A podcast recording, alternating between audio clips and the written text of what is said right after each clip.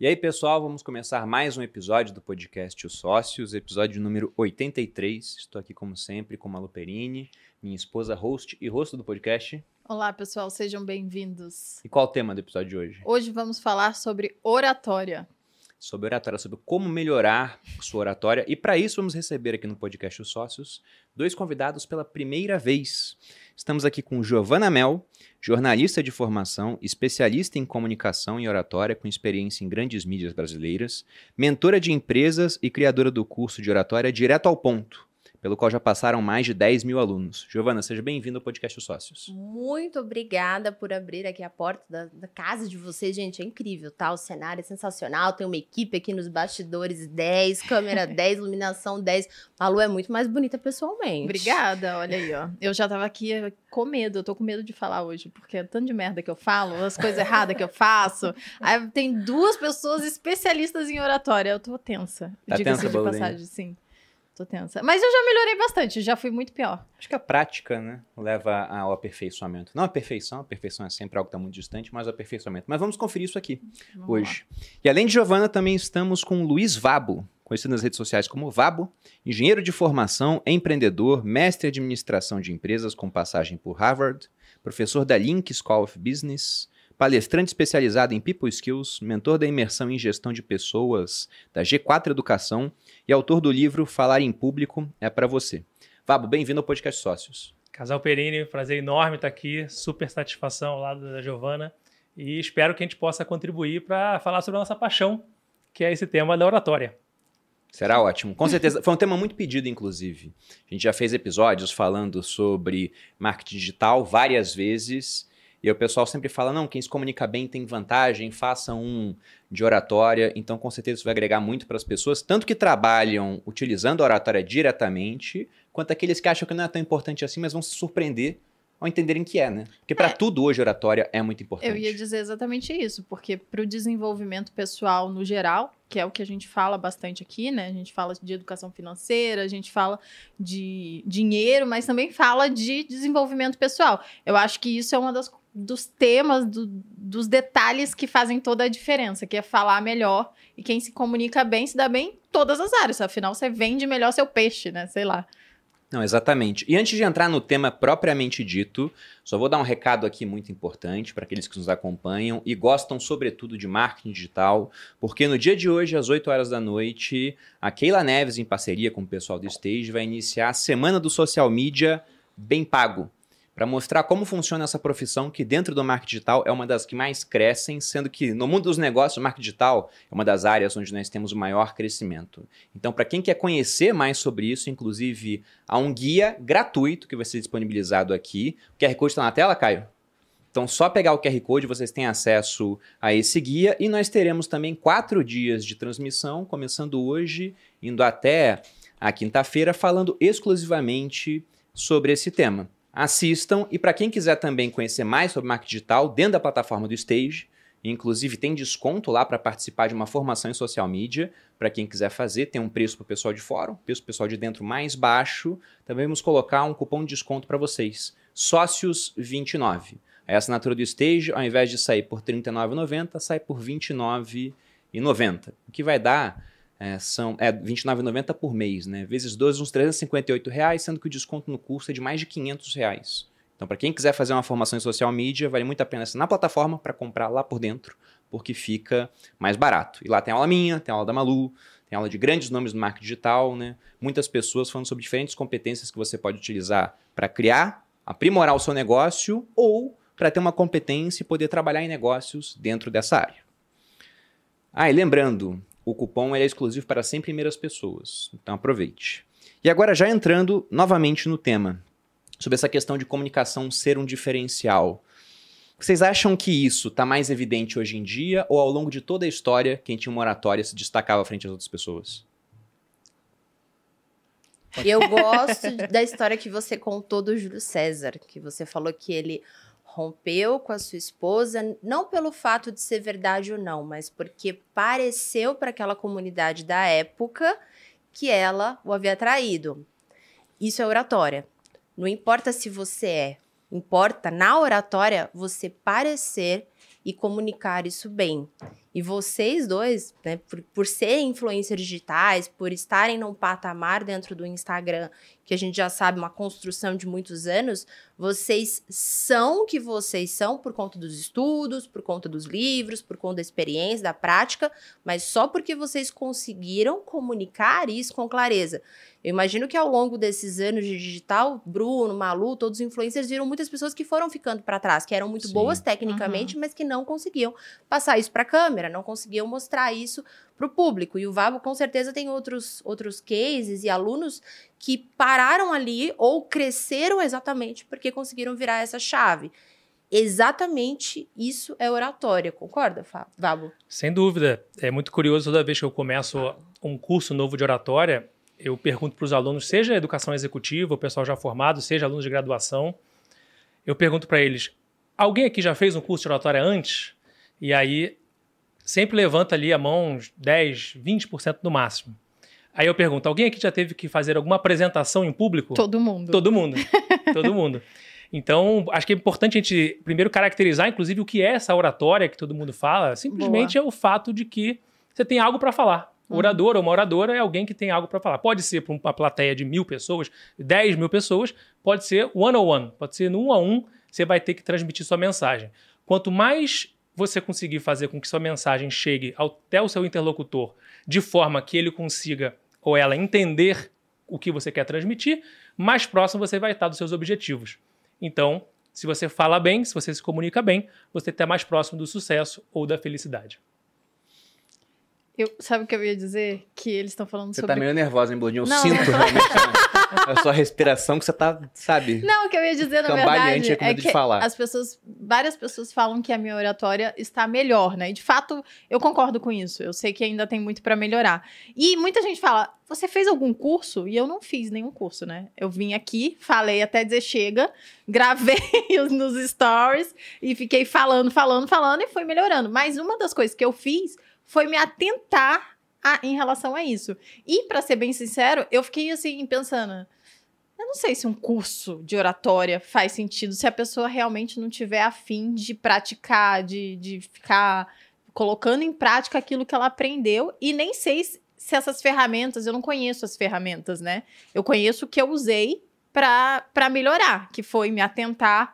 É, Eu até já falei várias vezes aqui que uma das coisas que eu fiz foi é, falar as palavras por inteiro, coisa que eu não falava, né? Eu falava, comia todos os S's, os plurais, é, eu comia as palavras, né? Falava pela metade Pega as panelas. pega as panelas ali, não sei o quê. E achava, e tipo, tem muita gente que fala, né? Ah, esse é, o, é o for- a forma popular de- do português e tá tudo bem, não sei o quê. E eu concordo, só que passa muito menos clareza e também parece que você é menos especializado, vamos dizer assim, do que. Passa menos autoridade, Na- digamos menos assim. autoridade, isso. Mas as pessoas confundem clareza com formalidade. Sim. Você pode Eu não sou utilizar formal. gíria, nem um pouco. Nem um pouco. Você pode ser informal, você pode ser mais descolada, e é importante que você consiga adaptar a sua linguagem de acordo com o ambiente. Então, Uhum. eu tenho certeza que se você for para uma reunião hoje com o dono do Facebook, você vai com um tom de voz completamente diferente do que você tá aqui. Tipo que eu tô aqui hoje. com- completamente diferente do que você tá quando você tá falando da. Vibrio, por exemplo, Aham. que precisa de um outro tom de voz e você vai adaptando a linguagem. Uhum. Então, isso também é oratória. E é uma coisa que a gente consegue fazer de forma intuitiva? Sim, se você está atento, observando, você consegue. Agora, se você tem as técnicas, você vai fazer isso É mais mais rápido, fácil. Uhum. mais fácil, e você vai alcançar o objetivo que você traçou ali. E, e principalmente sem perder a autenticidade. Uhum. Porque na hora que você está querendo usar uma técnica, mas aquilo não está conectado com o seu jeito de ser, certamente a autoridade perde. Então é melhor você ser do seu jeito e, consequentemente, passar a mensagem, mas é claro que se você consegue manter o seu jeito usando bem a técnica, e a prática é fundamental. Você comentou agora que você evoluiu muito, sem dúvida, por conta da prática. Uhum. Agora, imagina que você pega essa sua prática, que você já está muito acostumada com stories, podcast, e conecta isso com meia dúzia de É técnicas. isso que a gente quer fazer hoje. Eu vou aprender aqui Vambora. todas as técnicas, né? Bora. A gente quer técnicas reais. Inclusive, aqui. uma Legal. pergunta: vocês assistem os stories que vocês gravam? Todos. Eu assisto. Eu me Todos. assisto muito. Uma vez. E fico sempre ou deslumbrado, várias assim. Eu falo, vezes? nossa, muito bom isso aqui. Eu sou maravilhoso, né, Não, o Leonino? pior é que ele não está de sacanagem, tá? Se ele tivesse, eu falaria. Eu não só me assisto, como eu rio de mim mesmo. Isso aqui foi. Eu também dou risada de vez em quando, confesso. Isso daí eu não posso. Mas eu assisto às vezes mais de uma vez. Pra E ver regrava, assim, a- grava Briefing, stories, assiste, fala, "Hum, não ficou bom, grava de novo. Então, isso é uma coisa que o Bruno me ensinou, porque eu sempre fui, ah, eu vou perder minha naturalidade se eu regravar. Não, não sei o quê. Mas hoje em dia tem muitos stories que eu regravo. Porque eu falei alguma coisa errada, né? Um português errado, que eu sei que tá errado. Então eu vou lá e tento falar certo, né? E, e algumas coisas eu, eu vejo que tá errado e, e falo, não, isso aqui é tudo bem, tá tolerável. Então algumas vezes eu regravo, algumas vezes não. Porque senão fica muito robótico, Sim. perde a naturalidade, perde essa, essa autenticidade, que é a palavra-chave do momento. Por que, que nós temos grandes influencers que bombam, que explodem? Ou até aquela pessoa simples que você nunca ouviu falar, tá lá na rede vizinha, do outro lado do mundo, e ela O que viraliza. pode falar? O que que é o YouTube? Pode falar Ah, pode falar, né? Pode falar que é TikTok. Aquela pessoa que você nunca viu na vida e que às vezes fala tudo errado, mas errado em que sentido? Em português? Uhum. Errado na dicção? A gente também tem que determinar esses parâmetros. Mas ela conecta. E por que, que ela conecta? Porque ela é verdadeira, ela é autêntica, ela mostra quem ela é. Então é interessante vocês fa- falarem isso, porque me perguntam muito lá no Instagram. Você regrava seus stories? Sim, a gente não vai postar de qualquer jeito. Do mesmo jeito que eu não vim aqui de qualquer jeito. Eu escolhi a roupa, a maquiagem, fiz o cabelo, ah, não tá legal? Retoca o batom. Então você retoca também as- o seu estilo de comunicação, a sua forma de falar.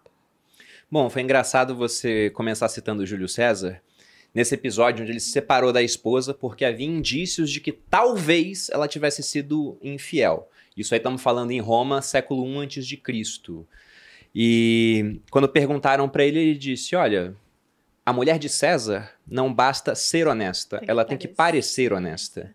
Isso quem diz é Plutarco, quando ele faz uma biografia comparando César a Alexandre. E tem uns pontos interessantes lá até sobre oratória. Júlio César era um homem de armas. Mas, segundo a opinião dele, ele era o segundo maior orador de Roma, ficando atrás apenas de Cícero, que na língua latina é o maior orador de todos os tempos, na opinião de várias pessoas. Só que César ainda dizia que ele só era o segundo porque ele era um homem de armas. Se ele tivesse tempo para se dedicar à oratória, ele seria o primeiro. Então lá atrás você pega essas histórias e vê. Júlio César ele virou sinônimo, ele não foi imperador, foi ditador, foi assassinado antes, mas depois os imperadores todos usaram o título de César. Você pega os governantes russos antes da Revolução de 17 dos socialistas, eram cisares, né, ou czares em algumas pronúncias. Era uma corruptela de César. Você pega o imperador alemão, era o Kaiser, uma corruptela de César. Então todos queriam ser o novo César, que era um cara que era excepcional em oratória. O que deixa bem claro que lá atrás era muito importante. E hoje, para quem quer uma carreira política, também é muito importante ter oratória. Só que devido à revolução digital que a gente vive, onde todo mundo hoje é o transmissor de conhecimento através de redes sociais, vocês acham que a oratória, que já era importante, ficou muito mais importante hoje em dia? Com certeza. E é muito importante a gente voltar na questão dos parâmetros. Porque o que era definido, o que, o que era uma boa oratória no passado, na época de César, ou no início ali das, do- da- das campanhas políticas, anos 80, 90, nós tínhamos essa ideia de que o orador está atrás de um púlpito, não é, Vabo? Aquela coisa super formal e tem uma forma exata de começar e terminar já caiu por terra em alguns contextos, em alguns cenários. Não é à toa que o nosso presidente conseguiu se eleger rompendo com esses padrões, porque ele encontrou uma demanda de público que Uhum. não quer mais isso. Sem dúvida alguma, concordo com a Giovana. A oratória é uma habilidade crucial hoje em dia para qualquer profissão. Então, quando a gente olha a nossa grade na escola, eu não sei vocês, mas essa foi mais uma semana que eu não usei fórmula de Bhaskara. Não sei se vocês precisaram usar aqui para. não. não, a reprodução dos fungos, a química não, não. orgânica, Não. mitose e meiose, não. Mas oratória para você usar, inteligência financeira, inteligência emocional. Então, sem dúvida, é um tipo de habilidade que a gente chama de people skills, né? habilidades comportamentais ou socioemocionais, que deveriam ser ensinadas desde cedo, porque nós precisamos, independente da profissão, saber como se comunicar, saber como trabalhar em equipe, saber como se relacionar, e ela é fundamental. Então, com isso, a gente chega num ponto que é crucial, que é o medo de se falar em público. Uhum. O medo de ter que lidar com a timidez, de, as pessoas confundem a extroversão com a introversão, de que a, intro, a introversão é uma característica, assim como existem vários professores, oradores, palestrantes que são introvertidos e que Eu ia dizer são isso. muito bons, Uhum. são muito bons. Então, saber entender o porquê que nós temos esse medo de ter que levantar e falar em público, eu acredito que é muito importante. Eu trouxe, inclusive, aqui o, o livro para dar de presente para vocês. Hum, então, vou, obrigada. vou deixar aqui. E na busca. Trouxe para Giovana também. E na busca por tentar compreender Obrigado, o medo de falar em público, Muito bom. eu tentei descobrir o porquê que o ser humano seja. Qualquer pesquisa que saia, aparece sempre. Qual o maior medo do ser humano? A morte normalmente aparece em segundo lugar. Então as pessoas têm mais medo de falar em público do que de morrer. As pessoas preferem morrer Quer dizer, em que- primeiro lugar é falar em público. que falar em público. Essa pesquisa é famosa, mas eu discordo dessa pesquisa depois da pandemia. Porque Ah, na pandemia, tá com medo. todo mundo ficou trancado em casa com medo de morrer. Eu abri o live no Instagram. Então, eu, eu, eu brinco assim, que Aprender na essa, prática. É, teve que aprender na marra, ali na prática. Então, é verdade, essa, essa, essa, essa pesquisa existe, mas não tem mais espaço para essa pesquisa. Eu brinco muito com isso, não tem mais espaço. O que a gente precisa agora é olhar para o medo com os referenciais corretos. Então, no passado, nós tínhamos medo porque lutávamos pela nossa sobrevivência. Então, a amígdala vinha lá, resgatava a sua- as suas funções e você precisava se defender daquela situação, né? Lutar ou correr. Hoje, você não tem mais por que lutar contra um mamute para sobreviver. Você não precisa mais caçar o seu próprio alimento. Então, como você não tem pelo que sentir um medo concreto, você começa a sentir medo de coisas mais intangíveis ou coisas não tão objetivas, como falar em público, gera ansiedade, o nervosismo, esse medo. Quando você domina as técnicas, você tem algo tangível, algo concreto. Então, eu sei como abrir, eu sei como encerrar, eu sei o que falar. A Malu fala, tô nervosa, a respiração tá ofegante. Tem exercício de respiração para Uhum. isso, tem técnica de dicção para você articular melhor as palavras. Então, quando você domina isso, você consegue ter algo a, a- a se apegar. Você consegue se, se concentrar naquilo e você volta para esse momento presente. É muito mais fluido, muito mais tranquilo para você lidar com esse medo abstrato. Você fala, medo do público. O público não vai te levantar da plateia e vir te bater. O seguidor tá lá gritando, dando hate. Você bloqueia, certo? Imagino que vocês devem bloquear quem tá lá dando hate. Ah, não tanto, todo mundo mas- me ama no final. A Malu tem muito hater. Amigo, é muito raro isso acontecer. Vou pegar esse gancho do mamute, que é, é curioso. Para escrever o livro, eu fui tentar descobrir um pouco mais sobre por que, que tem esse medo, que por mais que a gente fale, ah, a plateia não vai te atacar, mas ainda existe muito essa, essa tensão. Então a gente voltou a dois mil anos para falar de Júlio César, vamos voltar agora a 300 mil anos, que foi no início dos Homo, Homo sapiens sapiens, que foi o início da nossa espécie. E realmente esse ponto de que qual é o momento em que, quando você está em bando e você vai caçar, na época desses primeiros ancestrais, qual é a maior probabilidade de você morrer quando você está junto com a sua turma ou quando você está sozinho na floresta? Sozinho. Sozinho tem maior chance. Então, como hoje em dia não tem mais o mamute, o tigre dente de sabre, para você lidar com esse medo de. Qual é o momento da nossa sociedade moderna em que você mais está sozinho? Destacado Em cima Do de um bando. palco. Sim. em cima de um palco. Então, esse, é- as reações do nosso corpo são exatamente as mesmas de que os primeiros Homo sapiens sapiens tinham há 300 mil anos atrás. Esse Era bando 200, aí vai me pegar. 300. Esse bando vai me pegar, eu Eu tô sozinho aqui. sozinho. Será que eu vou sobreviver? Será que vai dar um branco? Será que eu vou conseguir con- concatenar bem as palavras? Então a reação físico-química no nosso corpo é a mesma. O cortisol, a adrenalina, todos aqueles hormônios do estresse. Então, sem dúvida alguma, eu concordo com a Giovana, a gente precisa falar sobre isso em primeiro lugar. Em segundo lugar, conseguir desenvolver as técnicas para lidar com todo esse nervosismo, esse medo que continua sendo muito pouco racional, ele é totalmente automático, mas tem técnica para a gente lidar com ele. Não, é totalmente racional esse medo, porque enquanto vocês falaram dessa pesquisa, a Giovana falou, hoje eu discordo disso. Eu discordo se der pra eu fazer a pesquisa. Eu vou chegar no pessoal com uma arma e falar, ou eu te mato ou você fala em público. eu aposto que eles vão preferir falar em público, embora seja uma experiência ainda assustadora pra muita gente. Hoje as pessoas até elas elogiam a minha oratória, mas quando eu era mais novinho, eu era até um pouco gago. E aí, como que isso foi sendo trabalhado? O exército me ajudou muito nisso. Porque assim que eu passei no concurso, do dia pra noite, eu tinha que falar na frente de 30 pessoas, que era o pelotão no qual eu tinha aula. E ficava revezando. Toda semana era alguém que tinha que fazer esse tipo de coisa continuamente. E às vezes para 100 pessoas, depois para 500, mil, até que chegava a 5 mil pessoas para alguns. Eu era primeiro de turma, tinha que fazer agradecimento num teatro lotado, teatro acadêmico, Mas com todos os aula? cadetes. Teve aula de oratória? Oratória especificamente, não. Mas tem outra Mas foi muita pergunta. prática. Foi na marra. Na... Foi. E, e vendo o pessoal que falava bem, porque eu tinha instrutores Sabe que falavam muito bem. que fizeram com ele? Então, Era uma arma, era uma arma o abstrata, seu mas referencial mudou. mudou. Você saiu do seu contexto em que você estava e você foi exposto a um contexto que ou você fala ou se você não morrer, alguma coisa muito grave vai acontecer. Era humilhação Com- pública, com né? Era, era bullying depois. né? Perfeito. E eu sempre falo isso, que timidez é escolha. Timidez é um egoísmo em que você se coloca como centro e a pessoa mais importante do mundo e todo mundo, ai, mas e se não gostarem de mim? Ai, mas e se eu não for bom? Ah, mas e se eu não falar? Você quer ser- tanto ser aceito e você pode ser aceito, você tem essa opção, você tem essa escolha. Se você não tem escolha, como o Bruno não tinha, você vai lá e fala, mesmo que você seja introspectiva, ou seja, é uma pessoa que prefere livros, uma pessoa que prefere leitura, uma pessoa que prefere conviver mais com a sua energia interna. Mas se você não tem opção, dificilmente você vai se tornar uma pessoa tímida ou será a longo prazo uma pessoa tímida. Porque ou você fala ou você morre.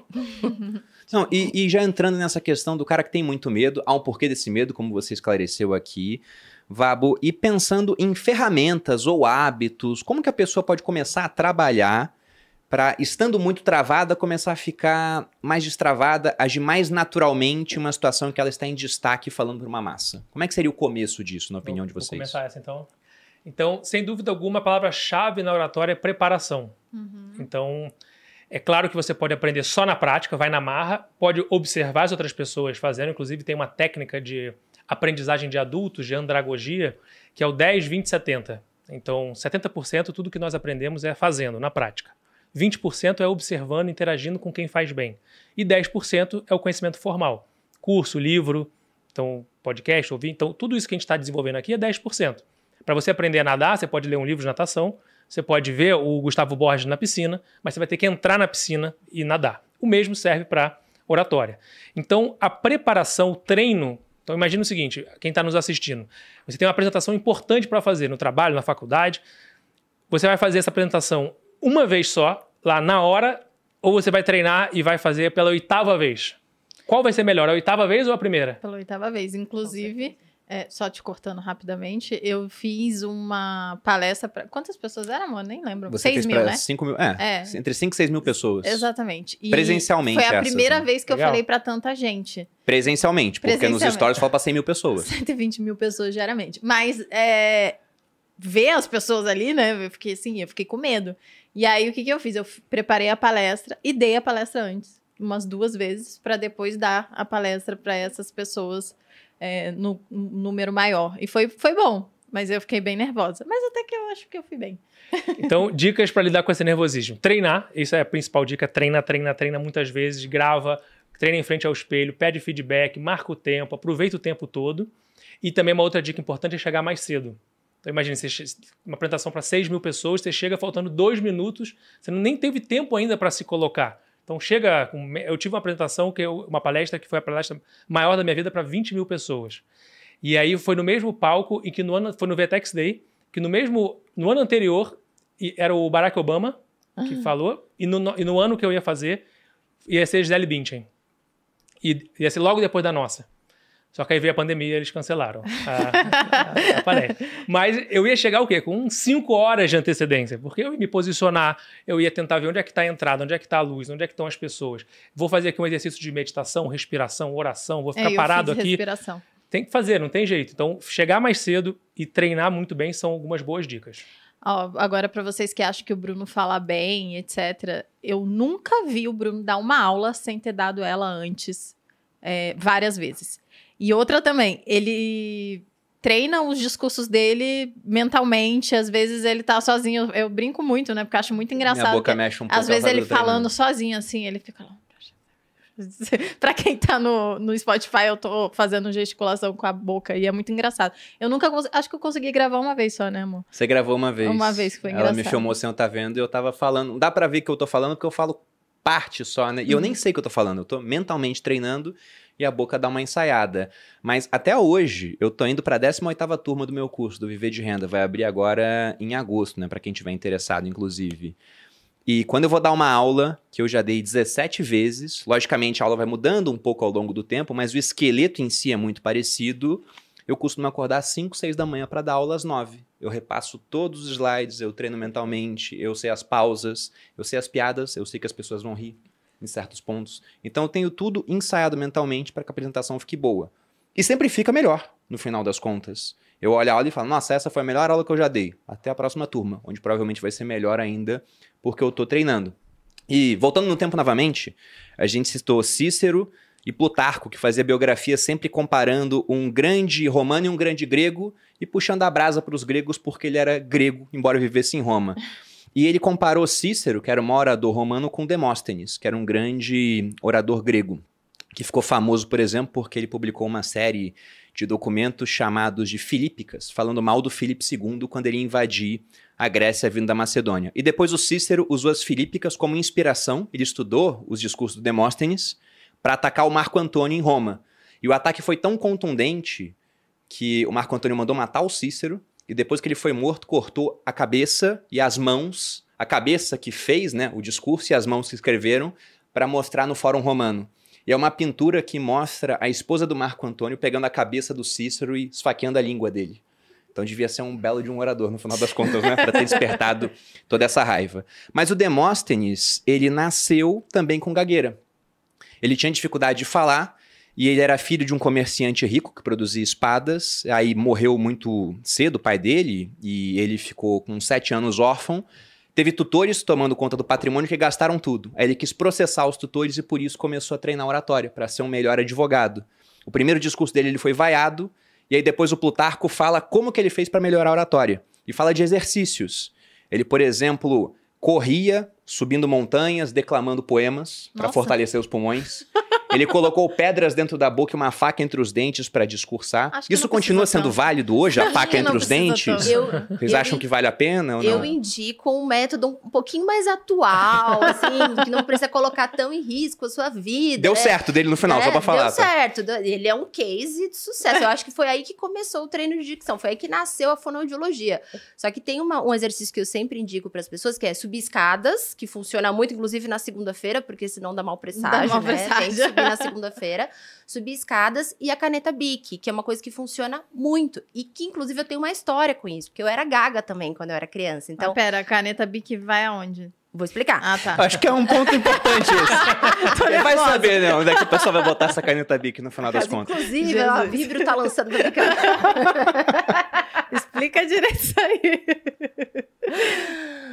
há muitos anos na televisão, e eu venho da televisão, trabalhei muito, muito tempo na grande mídia, os radialistas utilizam a caneta Bic para treinar a dicção com essa mesma ideia do Demóstenes de colocar a faca. Só que você coloca a caneta entre Mais os seguro. dentes, você fala o seu texto, você fala as vogais ou um trava-línguas para forçar a articulação. E quando você tira a caneta, fica muito mais fácil articular. Então, eu Hum. indico para os meus alunos que eles façam a caneta Bic subindo escadas, com essa ideia aí que o Demóstenes já fazia, subindo ladeira com a faca na boca.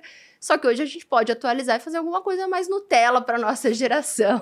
Caneta Mas dá Bic certo, escadas. então. Dá muito certo. Eu sou um case, tem vários vídeos lá no meu Instagram, tem um destaque que eu mostro como eu era antes da caneta Bic, como eu sou hoje, porque eu tinha um problema de O dicção antes muito e sério. depois da caneta Bic. O antes e Temos depois aqui da um- caneta Bic. Porque além de eu ser gaga, além de eu ter problema de dicção, eu nasci com uma má formação no rosto, porque eu não respirava quando eu era criança. Então eu não tinha queixo, eu não tinha os dentes alinhados. Então tudo isso dificu... é, atrapalhava a minha fala, era uma Aham. dificuldade física. Então Sim. foi daí que nasceu esse desejo pela oratória. O Vabo vem da liderança, do mundo corporativo. Eu fiz um caminho inverso. Eu tinha um problema de saúde, então eu lutei por isso a vida inteira para melhorar e acabei indo para o mundo corporativo, para televisão como consequência. Eu, Legal. eu também uso a caneta Bic, mas para um outro exercício. Também na boca. Não é na boca. Ai, meu Deus. Onde você enfia essa caneta? Vabo, pelo amor de Deus. Isso, mas é o mesmo princípio, o princípio de fazer algo, um exercício que é mais difícil, você falar subindo escada e com a caneta na boca. No caso, eu uso para tratar os vícios de linguagem. Hum, Então, esse é um ponto. isso. Todos nós temos alguns vícios de linguagem, a gente Uhum, precisa conseguir né? identificar. né? né? Eu tenho. Podemos começar hoje, inclusive, aqui uma campanha, uma cruzada contra os vícios de linguagem. Quanto né? Vamos tirar esse mal da nossa vida, Tipo assim, tipo assim. né? Veja bem, tipo assim, começar com um Tá bom, vendo porque eu tô nervosa? terminar com gente? então é isso, você faz a apresentação maravilhosa, espetacular. Então é isso. O eu Bruno quero morrer isso. com então O é isso. Bruno O Bruno faz. Tem um, então é faz. isso. Provavelmente sim. Olha aí, amor. Então é é isso. perfeito. Você está perdendo uma oportunidade de fechar sua apresentação com chave de ouro, com uma frase inspiradora, com uma mensagem otimista, com call to action, ao invés Aham. de falar o então é isso. E aí como é que eu uso então? Como metade das vezes aproximadamente a gente não percebe, o vício de linguagem vem, É automático, é né? automático. Uhum. Então o Né. que eu faço? né? então, gentilmente, o que eu faço na aula, eu bato a caneta na mesa toda vez em que o aluno fala o né. Um tá, um tipo assim, Nossa, vai um ser uma bem. bateção eterna Na aqui verdade, agora. na verdade, é legal. Na verdade, tudo que eu falei agora até é mentira. Na verdade, então essa é a sensação. Então eu bato na mesa, metade das vezes o aluno não percebe, fala, mas por que, que você bateu e tal? Então fica realmente uma situação bastante de pressão, mas depois, como não vai ter a caneta batendo na mesa, fica mais tranquilo para o aluno perceber. E aí, como a gente grava, então ele consegue ver a gravação, ver o barulho na mesa e depois conseguir associar para identificar e então respirar. Porque tem um outro primo do vício de linguagem que é o. É... É, nossa, Que é o medo do assim, silêncio. gente. porque Exato. as pessoas fa- A cometem pessoa esse tá vício- pensando, né? Ela tá pensando, mas ela tem medo do silêncio. Só que o silêncio Né? é importante, porque a pausa, como o Bruno falou, ele planeja a pausa que ele vai dar no discurso, na aula, ele planeja o respiro. O público precisa de pausa para absorver o conteúdo, para entender a piada, para dar risada, para responder nos comentários. Se você não tiver um momento de pausa, e aí? Como que você processa essa informação? Fica tudo muito rápido ou com vício de linguagem? Ué. E dá até um, um pouco mais de dramaticidade, digamos assim. Sim. A gente gosta muito de ver Peak Blinders, né? Que tem aquele personagem inspirado na minha história, o Thomas Shelby. e ele usa muito as pausas. Pergunta é alguma coisa bizarro. pra ele, ele para, ele Bebe pega o um cigarro, Ou fuma, cigarro. solta um monte de fumaça, depois olha pro interlocutor e fala alguma coisa. E a gente fica. E na vida real a gente tá genial. desesperado pra falar o tempo todo e fica. Ah, Aham. não vai. Não, é Estamos uma, uma outra coisa que certamente vocês devem ser aí um- uma das ferramentas é falar devagar. Isso é o, é o tempo inteiro, tanto é que eu sou proibida de tomar mais de três cafés antes de vir pra cá, porque senão eu fico igual um esquilo. Eu quero falar lá, eu quero falar rápido, eu quero. Não dá tempo de pensar. E olha que eu sou uma pessoa que falo muito, penso muito, eu sou rápida, mas a gente não consegue pensar se a gente falar rápido demais. Então, falar devagar, eu acho que certamente deve ser uma das estratégias que eu utilizei para falar melhor e que vocês devem passar aí para os alunos Achar de o vocês. ponto ótimo, né? Nem falar devagar demais, É, que porque aí dá aquele professor na época da escola que é. no final da terceira frase tá todo mundo dormindo já, que tá tudo linear, e nem rápido demais porque perde clareza. Então o segredo realmente é saborear bem as palavras, as sílabas, respirar. Então o segredo para evitar o é, o an, o, o- a vício de linguagem é respirar e fazer pausas. E o silêncio, nesse caso do Thomas Shelby, também é utilizado como uma técnica de influência. Então, quando você usa o silêncio não só para a oratória, mas também para a influência, e a influência aí não necessariamente, às vezes o pessoal confunde com manipulação. Então, a influência é uma técnica para você conseguir também fazer com que sua mensagem chegue. Então, a oratória associada com influência, o silêncio, é chave nesse processo. E só para finalizar essa história da velocidade da fala, o Instagram, ele não é uma ferramenta, os stories principalmente, onde você pode falar devagar. Uhum. Não funciona. 15 segundos. Você não engaja, a pessoa te- vai te passar imediatamente se você não entregar uma informação. Então tem um tempo ali que você tem que aprender, nem rápido demais, nem devagar demais, porque senão não engaja. É bizarro como isso faz diferença. Por isso que eu sempre falo pra eles não abrirem com bom dia. Porque o pessoal começa a gravar stories, aí oi, bom dia, então, hoje eu vou falar sobre isso. Não, vai direto ao ponto. Já entra com o assunto, já entra com energia, porque nós vivemos na era da velocidade 2.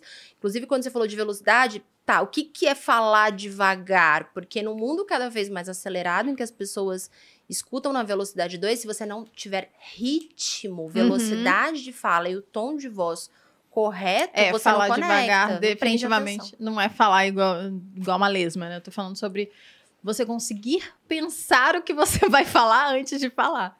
É, mas as redes sociais, elas podem até estar puxando a gente pra falar de forma mais rápida, porque quem fala mais rápido tem mais espaço, digamos assim.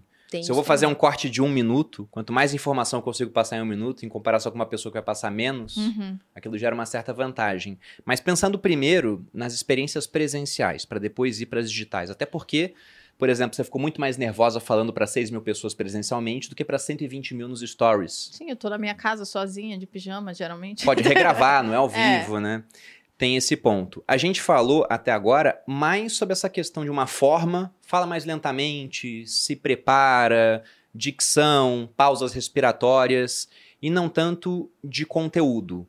Então pensando em uma apresentação, aquela pessoa chegou e já fez tudo isso. Ela chegou antes do previsto, Não, deixa ela se terminarem de ambientou. passar as dicas. Deve Se tiver mais dica. alguma, né, preencham, né? O cara foi lá, fez a pose do super-homem, aumentou a Eu fiz a, confiança a, a dele. pose É do, boa do, também. do Funciona super-homem antes da palestra. Funciona Me falaram. Postura de poder. É, Postura. só para o pessoal entender, é botar a mão na cintura para quem tá ouvindo no. Spotify e botar os peitos para fora. Tipo, o. Mulher é Maravilha. exatamente isso. Olhar pro horizonte, ombros pra trás, costas Eu erestas. nem olhei para o horizonte. eu Você pode fazer cima, também. assim, ó. Você pode fazer pra cima com os braços também, que são as, Aham. as lagostas do Jordan Peterson. Ele, ele conta que as lagostas da vitória são aquelas que já entram numa postura de confronto.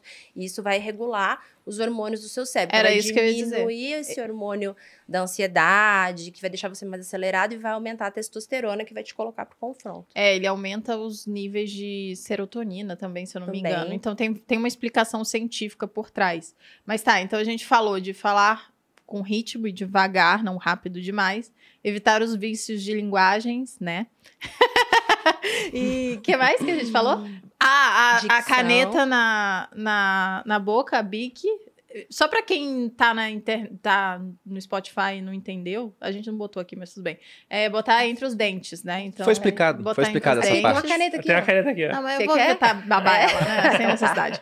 É, a caneta entre os dentes e falar ou andar, andar na escada, né? Subir, de escada, gastar falando, tem que falar. E falando Tem também. que falar. Enquanto tá com ela. O que mais que a gente falou? Respiração, importante exercício de respiração para controlar os nervos, foco. Então, fiz tudo isso. O que mais? Perfeito. Acho um ponto importante é que na nossa sociedade em geral, a gente dá muito valor ao conteúdo e dá pouco valor à forma. Então, tem um estudo antigo Tudo isso foi forma até agora. Tudo forma. Forma. E o fo- normalmente o conteúdo é algo que você estudou, algo que você domina, algo que você vai bem. Tem como você planejar o conteúdo, tem como treinar, preparar. Mas eu acredito que a oratória, ela é, o foco para você evoluir é sempre na forma pela negligência eterna que a gente dá a esse, a esse ponto. E tem um estudo antigo do professor Albert Merabian que comprova isso, em que ele pega os três pilares fundamentais da comunicação entre um orador, uma oradora e sua plateia. E esses três elementos são as palavras que nós estamos usando, comunicação Uhum. verbal, o tom de voz e a linguagem corporal. Uhum. Então, esses são os três elementos fundamentais. E nesse estudo, ele mostrou que palavras são apenas 7% de uma comunicação, em que o tom de voz e a, li- e a linguagem corporal representam 93%. Então, é muito mais importante a gente planejar bem Uhum. como a gente vai transmitir o discurso, porque normalmente o conteúdo é o que a gente já domina. Então, quando a gente pensa na voz, foi o que a gente comentou, na, na questão da linguagem corporal, então a gente pensa na postura, nos gestos, nas expressões faciais, no olhar também, que numa plateia de 6 mil pessoas, que foi o seu caso, é o que gera atenção. O correto é você pra olhar ninguém. nos olhos das pessoas. Mentira, eu olhei pra algumas pessoas na frente que eu vi que eram minhas seguidoras e aí eu falei, essa daí tá entendendo tudo que eu tô falando. Aí só olhei pra elas e olhei pro horizonte também que era muita gente. Aí eu falei, gente, aquele povo lá, eu tô olhando pra baixo, né? Então eu olhei um pouco, revezei, não sei se tá certo. Tem que revezar, Perfeito. porque eu lembro, na- eu lembro até hoje, na sexta série, eu fiz uma. nada. Eu lembro disso. Você olhou para uma pessoa só, a palestra inteira. É, e no final, acho que a menina pensou que eu tava afim dela. porque ela me fez uma pergunta, eu falei, respondi, e depois eu fiquei a palestra inteira olhando pra ela, assim, e indo pra um lado, indo pro outro, só olhando. Aí depois o amigo falou: você mandou olhar fatal pra fulana. Eu falei, nossa, eu nem me toquei que eu tava só olhando E ela já pessoa." tirou o contato visual e falou: Meu Deus, ele não para de me olhar, começa a olhar para outro lado, o que, é que eu vou fazer agora? Mas sem dúvida, para 6 mil pessoas não dá para olhar nos olhos de todo mundo. Então o ideal realmente é que você consiga blocos, você consiga abraçar a plateia com seu olhar, quem mais está à esquerda no fundo, à direita no fundo, na frente. Para 30 pessoas, 40 pessoas, 15 pessoas, você consegue sim olhar nos olhos de todo mundo e garantir que todo mundo vai estar sendo representado pelo seu discurso, pelo seu olhar. Oratória é verdade, né? É sobre forma, no final das contas. Não é sobre o conteúdo. É o conteúdo vai embalagem. variar de um pro outro, é a embalagem. É o como você entrega sua mensagem e não o que você fala.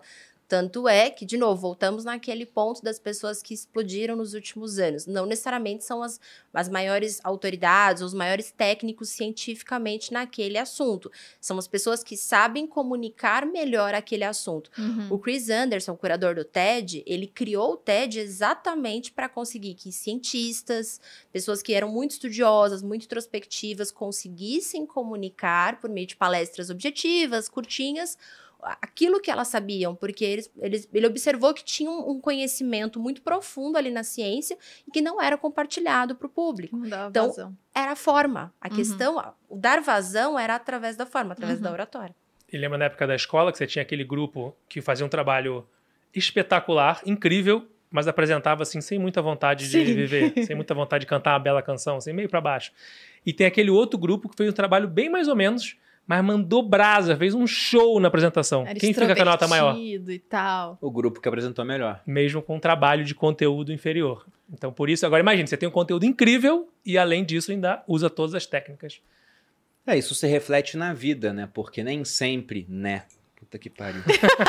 Mas você tá percebendo, isso é legal. Pois é. pois Não, é. já falei Posso um monte bater a de caneta aqui, se você quiser, eu posso bater. Por favor, vamos começar a bater caneta. Jesus amado. Mas isso reflete na vida pelo seguinte: nem sempre a pessoa, na verdade, raramente a pessoa que tem destaque na sua profissão é a melhor tecnicamente naquilo. Uhum. Ela pode ser muito boa tecnicamente, geralmente é, mas outras pessoas melhores tecnicamente não são tão boas em passar aquilo. Então, a pessoa que eu conheço que teve mais sucesso, por exemplo, no mundo dos negócios, não é o melhor homem de negócios, mas ele é muito bom em comunicação, ele é muito persuasivo, ele é muito autoconfiante. Vendedor. Para finanças, a mesma coisa. Tem muita gente com uma baita capacidade técnica, mas na hora de transmitir isso para os outros, ele não consegue transmitir. E ele fica para trás em comparação com pessoas menos preparadas tecnicamente, mas ainda boas, porque principalmente em rede social a competição é altíssima, né? não tem barreira de entrada, mas o cara é superior na hora de passar aquilo. Enquanto vocês estavam falando, eu fui atrás de um TED Talk, que é do Will Steffen. Já viram esse TED Talk? Uso em todas as Adoro, aulas. indico sempre também. Maravilhoso. É que ele é? bizarro, é? impressionante. São Assista. cinco minutos de vídeo, Como vale a pena parecer vocês um gênio. assistirem. É, o título é Como parecer inteligente ao fazer uma palestra. E ele vai, ele sobe com uns slides, nada a ver, e ele começa a falar, olha, eu vou falar sobre nada. E vai passando o slide, fala, esse aqui tá em branco, bela paisagem, frase motivacional, lá, lá, lá, lá, lá, lá, lá. E vai falando, só que ele fala muito bem, ele pausa muito bem, ele domina o palco. Ele fala, eu tô usando um óculos, que na verdade nem tem lente, é só pra parecer que eu sou mais inteligente. É bizarro aquele TED Talk. Eu falei, nossa, eu queria fazer um negócio igual esse cara um dia. pra falar sobre a importância de oratória. E é, o só na forma. Lero Só Lero. forma. É só tem, forma. Tem zero Não tem conteúdo, conteúdo. amor. Tem zero co- conteúdo. Na verdade, tem conteúdo, é O conteúdo oratória. É a forma, É a forma. Conteúdo é oratória, né? a O conteúdo é É. oratória. Mas quando ele fala que não tem conteúdo, é nesse sentido. Ele vai te enrolando ao longo do Aham. TED pra te mostrar como a embalagem é mais Faz importante. diferença. Então, ele pode não falar nada, mas se ele fala de um jeito fofinho, envolvente, que você se sente seduzido, pronto. E Pegou você vossa termina atenção. pensando que o cara é foda. Aí você fala, puta merda, ele é foda. Sabe que Exatamente. tem uma Onde ele bota explicação as na mãos? música. Eu fiquei pensando nisso agora. Ele vai É, gesticulando de acordo como com o que conteúdo. eu Gesticulação é bom? Eu tenho um grande Sem problema com as Bom minhas mãos no, em qualquer lugar. Se eu fico empolgada aqui, eu já tô aqui assim, ó. A, a Eu também, pessoal, eu falo muito, eu falo com as mãos. Mas será que isso é um problema ou isso é uma coisa boa? Eu acho que o meu é um problema. É um problema? O meu, no caso, Vai. é um problema. Depende Podia ser um pouco contexto, menos. é, Sim, Depende claro. do contexto. Assim, eu trabalhava na televisão, então fiquei sete anos na Globo, passei pelo portal UOL, e lá era muito ruim. E era o que eu era mais chamada atenção. O feedback era, Giovana, segura essas mãos. Falei, gente, Giovana, Mel, Carbone, Centeno, não tem como. Italiana, né, na raça aqui. Eu uso muito as mãos o tempo inteiro e eu não quis tirar isso. Assim, eu bati o pé e falei, não, essa é minha personalidade, eu vou continuar gesticulando, eu vou continuar falando com as mãos, porque eu sei que tem pessoas que vão se identificar com isso. Só que a gente tá falando de uma televisão em que tirava sotaque, de uma Uhum. televisão que colocava todo mundo num quadradinho, e aí, claro que eu fui a rebelde ali da, da TV. Hoje você tem mais espaço para as pessoas que gesticulam, que têm sotaque, contanto que, de novo, comunique com clareza Uhum. que não gere ruídos, que não, não comunique com exagero a ponto de o foco é no gesto, mas não no todo. Uhum. A recomendação da prática das mãos, concordo com tudo que a Giovana falou, é imaginar uma caixa. Então tem uma caixa imaginária que vai do seu pescoço até a sua cintura, Tá, margeada pelos seus ombros. tá. Então se você está em pé, normalmente a recomendação quando você tem uma palestra é você apresentar em pé. Então você vai, a- as suas mãos vão ficar dentro dessa caixa. Beleza, entendi. E nunca, jamais, em nenhuma hipótese, apresentar de braço cruzado. Jamais. Já teve uma Porque aí você se fecha, né? Já- a tal da a linguagem barreira. corporal. barreira entre nós. Mão no bolso, jamais também. Então as mãos são ferramentas cruciais para você transmitir bem a mensagem. Por isso que qualquer, qualquer palestra o povo fala: você quer botar o, o microfone ou não? Me dá um troço pra eu segurar, porque aí é menos uma mão que eu tô É, eu que eu gosto tô também de mexendo. segurar. Eu, por exemplo, tô, É tô falando bom. aqui segurando minha caneta Bic, mas tá aqui debaixo da mesa. Aham. Então, as mãos você tem que usar a seu favor. Você pode sair da caixa, desde que isso faça sentido com o que você queira falar. Por exemplo, no passado era assim, Uhum. no futuro será entendi. assim. Então, eu tô saindo da caixa, mas se eu ficar saindo muito da caixa, gesticulando de forma Só muito auxilia. bizarra, já atrapalhou. Vocês já estão mais focados na minha mão do É que no que eu tô transmitindo. Então, as mãos, elas, elas têm que ser gestos abertos, de forma que você consiga complementar o que você está falando. Tem uma coisa muito pequena que eu queria falar para vocês. É muito melhor usar as mãos do que uma coisa muito grande. Então, a- tô- eu estou complementando isso. Vou falar Entendi. baixinho aqui sobre. Então, a, a mão ajuda nesse processo. E sentado, onde a mão fica? Eu, eu sentada aqui, por exemplo, eu boto as minhas mãos embaixo, ou às vezes eu quero mostrar minha mão, daí eu boto em cima, assim. Mas é, é um, sei lá, eu tenho. Senão daqui a pouco eu tô assim. Já faz a Macarena. É, Macarena! Então, Você, você pode usar da mesma forma. Você pode usar da mesma forma. Você, você tá ali sentado. Eu recomendo, eu queria também ver a- como que a Giovana recomenda. Eu recomendo sempre dois pés fixos no chão, seja em pé, seja sentado. Isso ajuda a até lidar com o nervosismo. E as mãos você vai estar sempre usando a seu favor. É claro que, como aqui é um podcast, a gente vai ficar uma hora e pouco e tal, Conversa e é tal. descontraído e esse ponto da autenticidade é crucial. Eu vejo que tem um. Quando eu estou fazendo uma avaliação de oratória dos meus alunos, eu pego todas as técnicas e dou uma nota, e uma única técnica vale metade da nota para mim. E essa técnica é o entusiasmo, a energia, a vontade de você apresentar aquilo. Então, meio caminho andado para mim é você estar ali, mesmo sendo uma pessoa introvertida, que vai transmitir o entusiasmo do seu jeito, mas se você está ali realmente afim, isso para mim vale metade da nota. E todas as demais técnicas vale o resto. Então, as mãos também vão te ajudar a transmitir esse entusiasmo. Então, na dúvida entre você ficar travada ou você sair da caixa e fazer, escolha sempre o máximo de entusiasmo. Eu ia tirar 10 sempre. Eu sou muito entusiasmada, né, Valdinho? É, de verdade, é mesmo. Mas- Mas a- a- até a própria origem da palavra entusiasmo é interessante, né? Porque você pega em grego, theos é Deus. Então, entusiasmo seria estar preenchido dos deuses, né? Naquela época, ou de Deus. Hoje em dia, o camarada entusiasmado, ele tá cheio de Deus dentro de si. Então, entusiasmo seria o mais interessante, o mais importante para um aluno seu. Na minha visão, é isso que eu avalio. Se ele realmente, se ele, se ele tá falando vício de linguagem, tá com a técnica errada de postura, de gesto, de voz, mas ele tá ali com vontade, com interesse, querendo transmitir a mensagem. Você viu que preparou, se preocupou, isso para mim vale metade da nota. Então, o mais importante na oratória é querer ser um bom orador, no final das contas. É vontade. Comunicar a mensagem para o público. Eu sempre falo isso, que oratória é sobre servir ao outro. Quando Uhum. você entende que o mais importante é você comunicar, passar a mensagem, e não sobre como você tá ou o que os outros vão achar de você, pronto, você aí sim, você comunica, você traz esse entusiasmo, essa energia para servir ao próximo. Você para de focar em você e foca no outro, o que é muito engraçado, porque nós ouvimos que nós que estamos expostos, que estamos lá na frente do palco, que estamos nas redes sociais, nós somos egoístas, egocentristas, nós gostamos de biscoito. Só que só a gente sabe, como o Fábio falou no começo, só a gente sabe como é difícil estar sozinho no palco, com todos os olhares, inclusive os julgamentos voltados para nós, todas as pedras apontadas para nós. Então, quando você consegue ser forte o suficiente para encarar ali esse, esse palco, essas armas, ou o, o, o, o batalhão lá no exército que o Bruno enfrentou, tinha que falar, quando você se fortalece, você fala, beleza, então é sobre o outro, é sobre entregar o conteúdo, é sobre servir, e você traz essa verdade, esse brilho no olhar. Isso é muito importante, porque se a gente fica só na técnica, agora eu vou depor contra a oratória. Se nós ficamos só na técnica, fica robotizado. Total. Trazer um pouquinho de vício de linguagem mostra autenticidade. De vez em quando gesticular, mas fala, beleza, então eu vou melhorar o meu tom de voz, a minha dicção, o meu conteúdo, a minha entonação e ênfase. Não vou terminar com é isso, mas eu vou manter os gestos. Ou o contrário, ah, Malu, ó, realmente eu sou muito entusiasmada, eu gosto de sorrir, eu vou dar gargalhada, não pode rir, mas eu vou dar gargalhada, porque essa é a Malu. Não, tô, tô dando um Que exemplo. susto. Eu já Tô ia dando um tirar zero exemplo. nesse momento. Só um exemplo, porque a, a gargalhada é uma coisa muito natural sua. E se alguém falasse pra você que você não pode sorrir, que, que você não poderia dar gargalhada, teria que ficar séria. É, Não seria acaba- Malu Perini. Uhum. Então, você melhora todos os outros pontos e mantém a sua essência, quem Sim. você é. No YouTube tem o brilho nos olhos e no Spotify o sorriso na voz.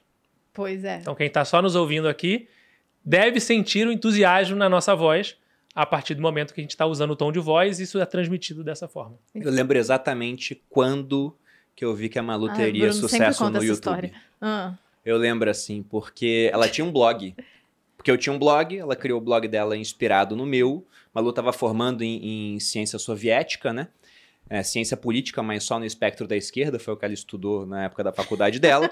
e aí ela não queria trabalhar com aquilo. Eu falei, ah, vamos abrir uma franquia. Só que para fritar hambúrguer era um milhão, para fritar batata era 500 mil, para vender cachorro quente era 400. Eu falei, ah, não dá, é muito caro isso.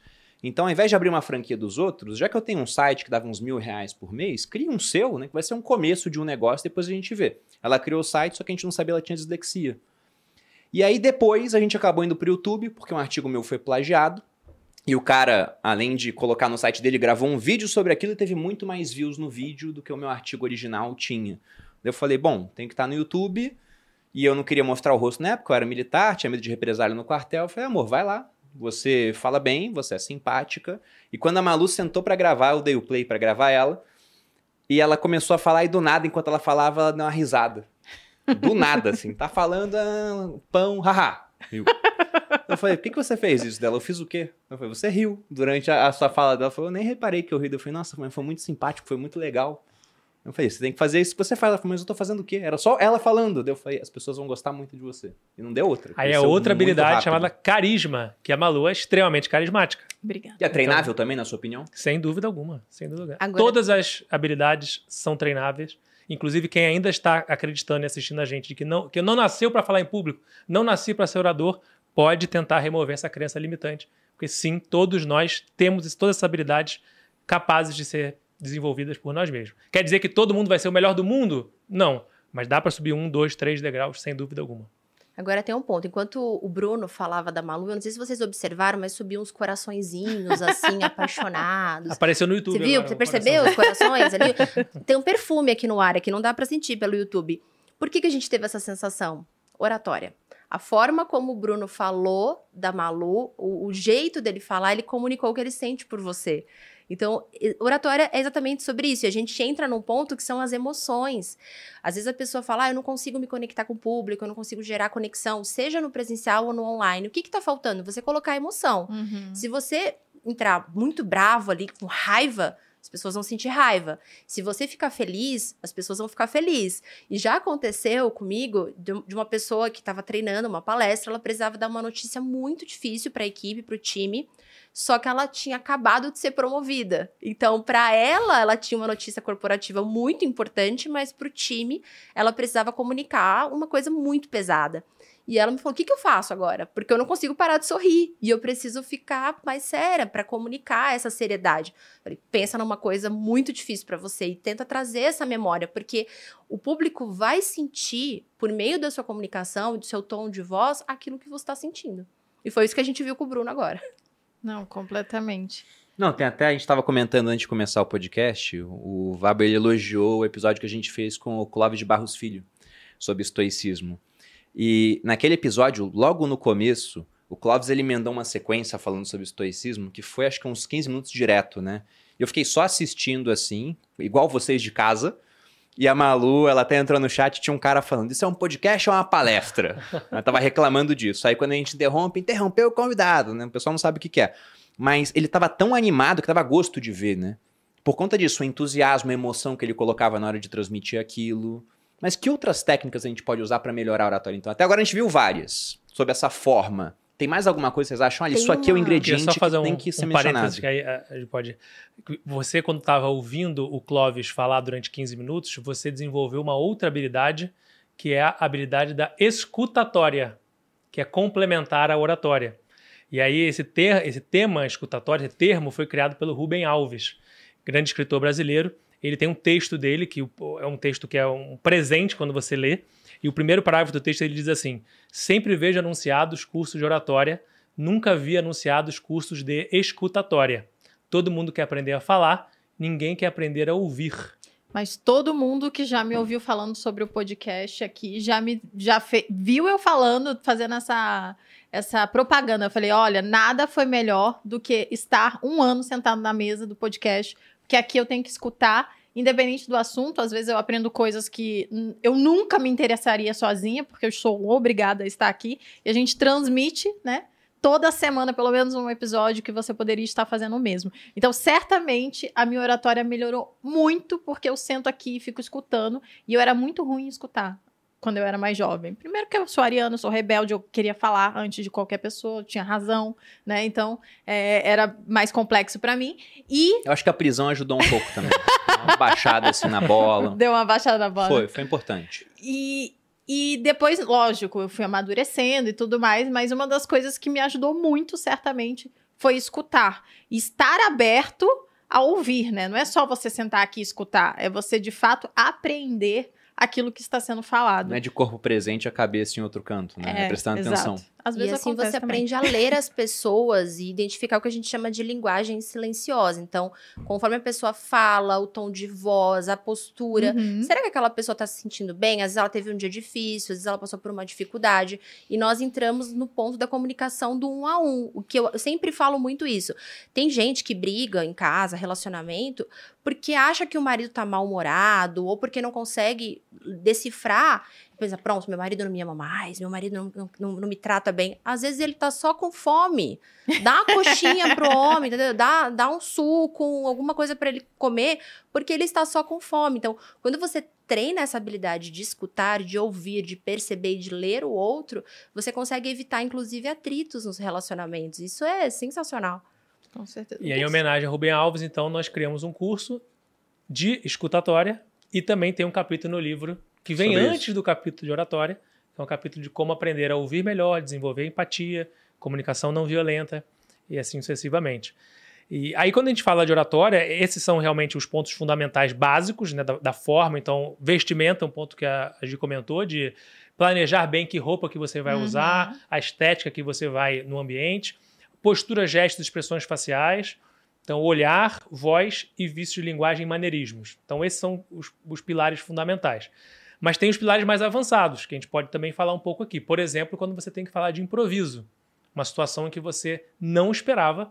Se já é tenso você falar, sabendo que semana que vem você vai ter que falar para 5 mil pessoas. Agora, imagina o seguinte: você está no, no palco, tem 5 mil. Ah, Malu, sobe aqui rapidinho e fala aqui Qualquer dois coisa. minutos sobre Aham. tal coisa. Então, o ponto normalmente do improviso é que você não esperava que você ia falar naquela hora. Normalmente vão te passar a palavra porque você domina um tema. Fala sobre a sua família. Você consegue falar coisas sobre a sua família. Você só não esperava falar sobre a sua família agora, nesse momento. Você não estruturou seu pensamento. Aí vem o vício de linguagem, aí vem ainda mais medo, nervosismo. Então também tem uma série de técnicas para você planejar o improviso. Também é possível. O Bruno Dessa é bom forma. em improviso. Eu não tenho muita técnica. Eu É. improviso.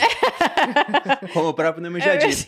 Mas enquanto você falava, eu lembrei do Churchill, que primeiro é um baita de um orador, né? A gente até pode depois listar exemplos que as pessoas De podem políticos. modelar. Porque você tem vários discursos que você olha assim e fala, nossa, aquilo ali foi forte. Como, por exemplo, ele falando no começo da Segunda Guerra Mundial, né? Lutaremos nos campos, lutaremos não sei aonde.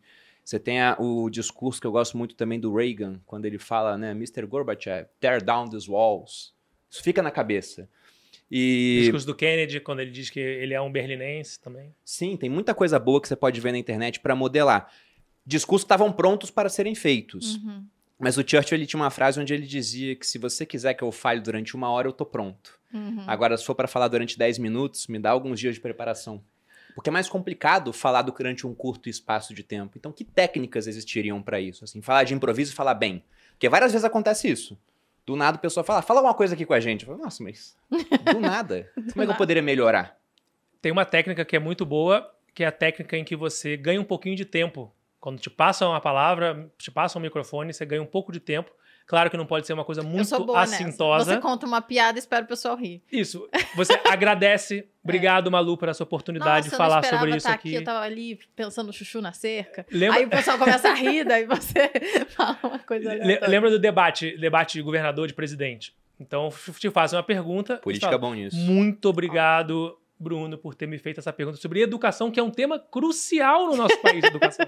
Muito importante. Aí ele fica 30, 40 segundos agradecendo a pessoa, a empresa, todo mundo, o partido, o tema, elogia o tema, elogia a pessoa, e aí começa a falar. E aí, claro, com a ressalva, se você faz isso de forma muito assintosa, fica, você perde credibilidade. Mas normalmente as pessoas não percebem que aquilo é uma técnica. Você está ganhando um pouquinho de tempo, porque é o tempo que você tem para encaixar na sua mente aquele tema. E aí, por exemplo, depois você pega uma estrutura mental encaixa o tema. Por exemplo, educação, estoicismo. Fala sobre estoicismo. Então você pega passado, presente e futuro. É uma técnica. Então te pediram para falar sobre o podcast ou sobre o estoicismo. Você, você- como é que era no passado? Aí você volta no passado. Como é que é hoje em dia? Quais são as influências do estoicismo hoje em dia? E qual é a sua previsão para o futuro em relação a esse tema? Pode ser qualquer tema. Sempre vai ter alguma coisa que você possa falar sobre passado, presente e futuro. Tá vendo, amor? Você também usa essa técnica Eu sem uso, saber. verdade. Eu faço sem saber. Mas você foi falando de oratória, eu citei políticos. A gente fez alguns episódios com políticos aqui. E vamos fazer mais um, né? Com o, o Moro, que vai ser candidato, se não me engano, a deputado. Mas eu lembrei do Acho é Dória. senador, né? Senador? Senador do Paraná. Senador. Bom, A gente Ele vai falar descobrir. sobre a isso aqui. descobrir. né? Porque eu não sei se ele oficializou ainda a candidatura, mas enfim. O Dória veio aqui e eu fiquei impressionado porque ele não respondeu uma pergunta que eu fiz que ele não quisesse responder. Porque se eu perguntava alguma coisa que ele não queria responder, ele dava uma volta e falava de outra coisa. Perguntei a lockdown, ele deu uma volta e falou vacina. Falei, mas o lockdown? Vacina. E ele não falava sobre o lockdown Ele é muito bom por nisso. exemplo, ele ficava dando essa volta. E no final, até pro episódio prosseguir, a gente ia para um próximo ponto. Mas os políticos fazem muito bem isso. Eles respondem o que eles querem e dão a volta no que eles não querem, enquanto estão falando. E se deixar fala infinito, Uhum. né, os caras vão embora realmente. Então essa técnica é bem interessante. Tem mais alguma que vale ser citada? O, o fechamento do improviso é crucial. Então você tem três estruturas. A introdução, que você agradece, elogia, ganhando um pouquinho de tempo. Uma estrutura mental no meio. Então eu citei passado frente e futuro, mas poderia ser ponto forte, ponto fraco. Poderia ser Se causa você- e consequência. Isso tudo se você não sabe o que falar, né? Tipo, você entrou, pediram, aí você. Você sabe o que estrutura. falar, mas você não sabia que tinha que falar agora. Tá, entendi. Então Então, você- você... tem o tema, mas você não se preparou pra falar daquele jeito, naquela forma. Isso. Se, peçam pra, se pedem para você falar sobre a sua família agora, você não esperava ter que falar. Então você precisa de um tempinho para se organizar. Então, peraí, deixa eu. Esse tema, família. No passado, ah, então eu vou contar dos meus Uhum. pais, meus avós. Hoje em dia, como é que é a relação? E no futuro, pô, espero. E, e aí, pode ser qualquer tema. Revolução Francesa. Ah, mas quais foram os pontos fortes e fracos da Revolução Francesa? Qual foi a causa e a consequência dos ideais? Aí, eu, enquanto eu tô pensando na causa, eu já lembrei que tem os três ideais, né? e aí eu já vou falando. Então, você pega qualquer tema que te passaram de improviso, adequa nesses, nessas estruturas mentais e no final você fecha sempre com a mensagem positiva. Uma expectativa, um call to action, uma frase de alguém. Então, Churchill disse sobre isso, sobre isso, muito obrigado. E aí você fecha com uma boa percepção, deixa aquele gostinho de quero mais e aí encaixa bem esses três elementos. Uma coisa que funciona muito também em situações de improviso é você fazer interação com o público e jogar para o público, fazer perguntas. Isso funciona muito, inclusive quando as pessoas estão com sono, estão cansadas, ou quando você não sabe como começar e quer sentir o público, você joga a pergunta para o público. Para conhecer a plateia, isso funciona muito bem. Aí você pode perguntar a idade, você pode perguntar de onde eles vieram, você pode perguntar quais, qual a expectativa deles e interagir. No caso das 6 mil pessoas, ficaria um pouquinho difícil porque é muita gente, mas, você eu pode comecei, pincelar Eu comecei perguntando quem me conhecia. Isso e é aí as ótimo. pessoas. Você trocou Muita espaço gente. por tempo, então. É, e, e aí muita gente levantou a mão e eu falei, nossa, não esperava tudo isso. Aí o pessoal riu. Uma ressalva de serem perguntas mais objetivas. Ou seja, quem te conhecia sim ou não, ou conhece Sim ou não, conhece. é. Agora, quem aqui. O que é a vida? É, É, muito Não filósofo. Ou então muito de opinião, assim. que, é, Você vai fazer uma palestra sobre cachorro. Quem aqui gosta de cachorro? Aí ninguém levanta a mão. Aí você fica, ixi, agora. Ou respondem, de- não respondem, ou responde diferente do que você gostaria. Normalmente eu até prefiro um pouco mais de perguntas retóricas. Porque aí você pergunta, já, eh, já, já troca. Mas sem dúvida, essa de você perguntar, você também ganha um tempo. Pede pra pessoa. res- Você podia repetir a sua pergunta? Você entendeu perfeitamente, né? Às vezes um aluno me faz uma pergunta na aula, vou revelar essa técnica aqui para os alunos que estão assistindo, e eu entendi perfeitamente, eu ouvi muito bem. Safado. Mas aí eu queria um tempinho para pensar. Desculpa, não entendi. Você poderia repetir a pergunta, por favor, só para eu. Essa funciona muito também quando você recebe aquele, aquela a, alfinetada no ambiente de trabalho. O passivo-agressivo que vem no ambiente de trabalho e tenta te colocar numa saia justa no mundo corporativo. Ou quando você está fazendo uma apresentação e alguém te interrompe só para discordar. Você pede para a pessoa: opa, desculpa, não entendi. Repete, por favor, porque a pessoa, primeiro, ela tem que pensar no que ela falou, então ela tem que Uhum. repetir.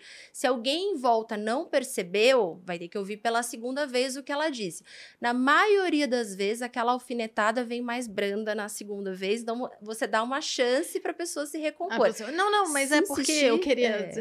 é, e aí já dá uma É, já, já quebra. Agora, se ela insistir, sim, aí você precisa ou responder Aí ou ir para o confronto se posicionar. aí você porque- vira Ariana. E É, manda bala. Porque no mundo corporativo a gente sabe, às vezes é um querendo puxar o tapete do outro, às vezes não. Às vezes a pessoa realmente tem uma dúvida e só não sabe como perguntar, como comunicar, como interagir, porque do mesmo jeito que quem tá lá na frente não sabe muitas vezes fazer uma apresentação, uma palestra, quem tá perguntando no público também às vezes precisa de um curso de oratória. Então, essa técnica da pergunta, além de ganhar tempo, você faz a pessoa que fez a pergunta pensar no que ela disse. Perfeito. E se vier, inclusive, agressivo, muitas vezes tem. Primeiro tem aquela pessoa que faz a pergunta na palestra e a pergunta é a palestra. Então a pessoa passa quatro minutos Nossa, fazendo a pergunta. muito. Aí você tem que ter um jeito ali de, É. de cortar. Mas às vezes a pessoa tá agressiva. Então esse ponto que você comentou é muito bom. E outra técnica complementar a essa, se você tá numa palestra, as pessoas estão de forma agressiva falando com você, você tenta de alguma forma chegar perto da pessoa. Porque ao chegar perto da pessoa, a pessoa já dá uma Ela diminuída na agressividade. É, o confronto tá, tá perto ali. Eu tô... Então, essa também é uma forma de você amenizar um pouco quando tá- os ânimos estão exaltados. Faz muito sentido isso. Eu costumo falar que as discussões em redes sociais, elas são mais extremas nas palavras do que uma discussão presencial. Porque presencialmente, se a gente for discutir, uma hora a ameaça de um enfiar a mão na cara do outro. Em rede social, você pode xingar a décima geração da família do camarada e nada vai acontecer porque as pessoas não estão presencialmente ali. E já pegando este ponto, o que muda dessa comunicação em uma palestra para um público ou numa reunião de empresa para dezenas de pessoas, por exemplo, para uma comunicação no nível digital, onde você está protegido das pessoas, elas estão longe, mas está falando com muito mais gente de repente. Tem alguma coisa que muda ou os elementos são essencialmente os mesmos? Depende da pessoa que está palestrando. Tem pessoas que se sentem extremamente incomodadas com a câmera. E diferente da Malu, preferem falar para 6 mil pessoas, porque ela, ela tá vendo o público e ela tem a reação do público. E no teatro é muito assim também. Eu fiz teatro muitos anos, é muito gostoso o teatro, porque você sente a reação na hora. Então você consegue salvar uma peça Tem ou um uma feedback, palestra Uhum. porque você tem esse feedback do público no momento. No digital, quando liga a câmera, a pessoa fica nervosa porque fica registrado, fica gravado, isso pode viralizar. Então, depende de quem está palestrando. Agora, uma dica que é muito importante: quando você está no presencial, interagir com o público, sentir esse público e conseguir improvisar e adaptar o teu tom de voz, o teu conteúdo para aquele momento. Quando você está diante da câmera, treinar, assistir, que é uma coisa que dói. Eu sei que se assistir dói, principalmente para quem não está acostumado com o tempo, é mais tranquilo. Você viu que a Malu e o Bruno se assistem, dão até risada quando eles se assistem, mas é se assistindo que a gente vai se acostumar com a própria imagem na câmera e identificar o que, que eu posso melhorar. Onde que eu posso aprimorar? O que, que eu posso fazer diferente? Para não, quando vier o improviso de alguém, pega aqui o microfone, fala aqui, entra nessa live, você já está preparado. Que engraçado você falar isso, porque agora que eu me toquei, quem não gosta de se assistir é a pessoa que geralmente tem muitas críticas sobre você. Quando eu produzo um conteúdo que eu não gosto, eu também não gosto de assistir, né? Eu olho e falo, nossa, falei mal pra cacete aí. Às vezes o Bruno posta, tem uns cortes de podcasts onde eu estou falando mal e eu falo assim, nossa, olha só, eu gaguejei, falei é. E aí eu falo, hum, eu nem quero ver. E o, e o Bruno posta, porque a gente tá aqui produzindo conteúdo, tá tudo certo. E, e a gente. E eu falo isso sobre produção de conteúdo nos stories, porque se eu não consigo me assistir, certamente as pessoas também não conseguem. Então, se não é atrativo pra mim, né? Se não é legal, se não é engraçado, pra quem que eu tô fazendo isso que tá sendo legal e engraçado? Então eu sempre tento. Geralmente eu assisto várias vezes, porque eu também tenho um nicho narrativo, um eixo narrativo durante os meus stories que eu vou vendo e aí eu sempre tenho alguma coisa, né, para colocar lá para eu fazer um novo story, eu continuo esse eixo narrativo. Então tem todo um pensamento por trás que hoje em dia para mim é muito natural, mas eu sempre tô assistindo por causa disso. E aí, se a pessoa vai lá e joga um monte de coisa e não é legal, é óbvio que não vai ser legal para outras pessoas também. Mas esse pensamento, Malu, de que se eu assisto e eu não gosto, ninguém vai gostar, também é uma boa É, desculpa para aquelas Para pessoas, as pessoas que não que querem ficar acomodadas. Ah, não, não vou entrar no digital. Deixa pra Malu Perini, então, porque ela é boa nisso. Eu não preciso verdade. fazer isso. De novo, é a timidez, é o seu ego que você está deixando entrar na frente do, do seu conteúdo, da sua entrega, É, do o seu trabalho. perfeccionismo É o também. perfeccionismo. É, igual eu que não falei. leva a lugar nenhum. tem um monte de conteúdo que o Bruno que eu le- vejo, eu não posto meus stories, mas o Bruno postou e tá lá, eu falando de um jeito que eu não gostei e tem um milhão de views, um monte de gente dando E um monte de gente risada, eu sou a Malu, não sei o quê, e é parte do que eu sou, só não amei daquele jeito. E tô eu aqui assim, gesticulando aos braços, né? Ó. Descendente de italianos. Essencialmente, a- as dicas para online são muito próximas do presencial. A Sim. diferença é que boa parte do online a gente faz sentado. Então, mantém dois pés fixos no chão, tentar usar bem os gestos, as expressões faciais de acordo. E quando você está gravando na câmera, tentar olhar no buraquinho da câmera. Porque isso Uhum. transmite a sensação de que você está olhando nos olhos das pessoas. Então, esse no buraquinho da câmera. Eu fui estudar também para escrever o livro, da onde que vem não só a questão do medo, mas também da onde vem essa questão do é, do né, do vício de linguagem. E aí a percepção que a pesquisa- as pesquisas mostram é que as pessoas que falam muito é, que falam muito vício de linguagem, é porque elas conviveram em ambientes em que ela, existe muita interrupção. Porque quando você está falando e vem alguém, seja da família, do trabalho, da escola, e vai te interromper, você não quer ser interrompido, você não quer fazer o silêncio. Aí você conecta assim. Então você conecta pra você não ter o- um, um momento de silêncio. Você sai Faz falando, sai sentido. falando, então eu preciso pensar, então eu não consigo falar enquanto eu penso, eu falar é. Pra não interromperem para perceberem que eu tô falando ainda. Então por isso que é fundamental você ter essa autopercepção. Vou deixar um exercício aqui como professor, não consigo não deixar um dever de casa para nossa audiência, que é você pegar os seus últimos três áudios de WhatsApp, aquele que durou aqueles dois minutos, três minutos, ou um minuto, o tempo que for, Não me manda E ouvir. três minutos. ouvir o seu próprio áudio WhatsApp e ver quantos és, quantos nés, quantos vícios de linguagem você cometeu. E aí, com isso, começar a perceber, porque tem pessoas que tendem mais para um, o pessoal do sul é an, o Uhum. pessoal que não é do sul é é. Então, começar a identificar para poder remover respirando. Entendi. Olha que interessante, faz muito sentido realmente essa questão da interrupção. Então você que está em casa já pode culpar seus pais pela sua oratória ruim, por exemplo. Já não é mais culpa, sua. Mas enquanto vocês estavam falando, a gente citou que eu, eu gosto de me assistir e até me causa estranheza que as pessoas não gostem de assistir o conteúdo que elas fazem, por exemplo. Eu vejo várias lives que eu já fiz, até para poder melhorar para as que eu vou Perfeito. fazer no final das contas. Mas a Malu já disse que eu trabalho bastante antes de colocar algum conteúdo no ar. Então, gravar e regravar stories, normal. Tem destaques que eu regravei, né? Antes de conseguir realmente criar aquilo para o destaque, 10 vezes, porque eu falava, não tá bom, a pausa não ficou boa, não consegui encaixar no tempo, cortou na hora errada. E vocês podem ver quem me acompanha nos stories que, de repente, entre o começo e o final de uma sequência cinco de horas. stories, já aconteceu de ter 5 horas. Já aconteceu. É o meu trabalho, pô. muito. É, É o meu trabalho. E É depois eu dia. fixo. é- e por que, que é cinco horas? Porque você pode ver o dia passando, a- o sol se pondo, e o Bruno tá lá falando, falando. É real, gente. Não, já aconteceu. Mas aí fica muito bom, eu fixo lá dentro dos destaques Aí depois né, você se Instagram. assiste e vê. Genial. E depois eu penso, eu vou refazer isso aqui. e eu, eu, eu olho e falo, cara, acho que eu não consigo refazer melhor. Porque ficou muito bom, ficou todo concatenado. E uma das coisas que eu uso pra Isso deixar é não só a forma, mas também o, a comunicação mais atraente é tentar preencher uma história. Eu não sei se isso é uma técnica de oratória em si, que talvez Sim. tenha mais a ver com o conteúdo do que com a forma, mas eu penso no seguinte, né? Nós, como seres humanos, a gente está muito mais propenso a lembrar de histórias do que dados soltos. Inclusive, se eu conto uma história, aquilo fica gravado na cabeça. Se for só um dado solto, a pessoa tende a esquecer. Tanto que, como militar, durante o tempo que eu fiquei no exército, 11 anos, eu tive a oportunidade de ir em tribos indígenas, onde o pessoal tinha um idioma da tribo, que não tinha escrita, e falava o português já sabia escrever. E durante muito tempo, as tradições foram todas passadas de forma oral através de histórias. Porque você lembra da narrativa, né? Através de uma narrativa, você pega essa existência caótica que a gente tem no mundo e transforma esse caos em ordem. Você coloca tudo na caixinha em seu determinado lugar. E eu, eu crio a história, eu falo, nossa, eu não vou conseguir fazer melhor do que isso.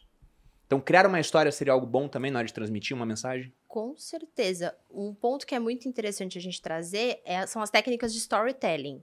Então, quando você fala de criar uma narrativa, você está falando de ter um começo, meio e fim e contar isso de uma forma atraente. Daí que vem o storytelling. Então, se a gente traduzir esse nome, story vem de história e telling seria contando. Então, é como você vai contar essa história.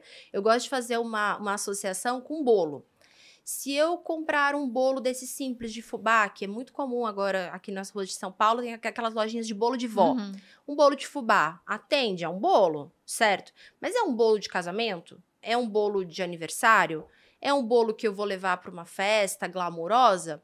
Não, por quê? O que, que falta nesse bolo? Ele é feito de farinha, leite, ovo, fermento? O que, que falta? Falta a embalagem, falta a forma, falta um glacê, falta uma decoração, uma vela bonita, algo que vai comunicar que ele é o bolo ideal para aquela festa. Voltando para o storytelling. Storytelling é exatamente isso, é o bolo. Só que a forma como você vai apresentar o bolo, o bolo de vó, o bolo de fubá, São os dados, são as informações ali. Toma, Bruno, pá, pega esses dados, aceita do jeito que tá. Se eu trouxer um bolo embalado, com laço, uma fita, você vai absorver e vai receber de uma forma diferente. Por isso que o storytelling é importante. Aí técnica de storytelling que é, é assim, a gente sempre utiliza na oratória. Eu sempre indico, o Steve Jobs gostava muito desse tipo de técnica. Você abre com conexão, então tem começo, meio e fim. Você abre com conexão, você já conecta com o público, seja com uma interação, fazendo perguntas, conhecendo o teu público ou trazendo uma reflexão logo no início. Depois você consegue desenvolver a história com clímax. E olha que interessante, nós vimos aí no cinema 10 anos de Marvel bombando, histórias de heróis. Por quê? Porque sempre tinha um vilão. Então, quando uhum. você consegue trazer um vilão e depois vem um herói, uma solução, pronto, você consegue trazer já essa, essa sensação de entretenimento, essa sensação de ordem na narrativa. Depois você vem com a conclusão, sem terminar com é isso, né, Fabo, pelo amor de Deus. Então depois você vem com a conclusão e você consegue transmitir a sua informação de uma forma mais fácil e clara de ser consumida. Sim. Tem um autor chamado Carmine Gallo, complementando o que a gente falou, que ele pegou todos os discursos do Steve Jobs, um dos maiores oradores da nossa época, e tentou dividir em três elementos. Isso, inclusive, é uma técnica boa de oratória, porque as pessoas não conseguem registrar mais do que três coisas quando você está no slide ou quando você está falando. Então, ele pegou a técnica de oratória do Steve Jobs, todos os lançamentos de iPhone, iPad, iPod. E o primeiro pilar é esse que a gente comentou, que é o pilar de criar a história.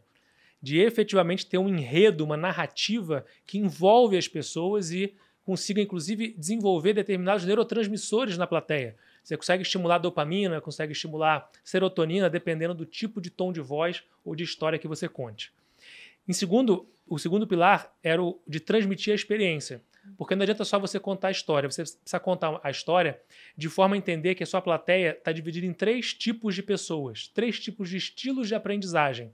E isso é bacana a gente conseguir identificar o nosso próprio. Então, tem pessoas que são mais visuais, aprendem vendo, aprendem com o, layout da apresentação, com a, com a imagem que está transmitindo agora no vídeo. Tem pessoas que são mais auditivas, que vão pegar as palavras, que vão ouvir o enredo, que vão ouvir as histórias sendo contadas. E tem o terceiro tipo, que são as pessoas sinestésicas, que são as pessoas mais do tato, da experiência. Então, o, o Steve Jobs ele tinha um, um, um, keynote muito atraente, simples, minimalista, que mostrava só o direto ao ponto para os visuais, contava uma história com essa conexão, com esse clímax, com esse vilão para atender os auditivos, mas sempre tinha demo, a demo do aplicativo, a demo do iPhone. Você podia tocar no final da apresentação no iPhone para atender os sinestésicos. E o terceiro ponto que ele traz é o, ponto que a gente falou no início aqui, que é o ponto de refinar, ensaiar, treinar. Ele era super perfeccionista, então ele não tinha um detalhe que não estava bom, ele voltava, então treinava muito, parecia super natural, mas ele tinha apresentado 80 vezes para chegar naquele ponto de ser um lançamento do produto que reconfigurou aí mais de 9, 10 indústrias da uhum. humanidade. Então, esses três pilares são cruciais e fazem parte dessa técnica de storytelling, assim como a técnica da jornada do herói. E nesse ponto do, do repetir e do ensaiar, que o Bruno falou que faz muito, é extremamente importante para você conseguir é, condensar aquela informação. Então, alguém comentou aqui do Churchill, acho que foi o Bruno que falou do Churchill, que ele pedia horas para ou dias para falar alguma coisa em 10 minutos. Então, eu tenho uma fala de 10 minutos. Eu preciso de dias. Uhum. Se eu puder falar por uma hora, eu falo agora mesmo.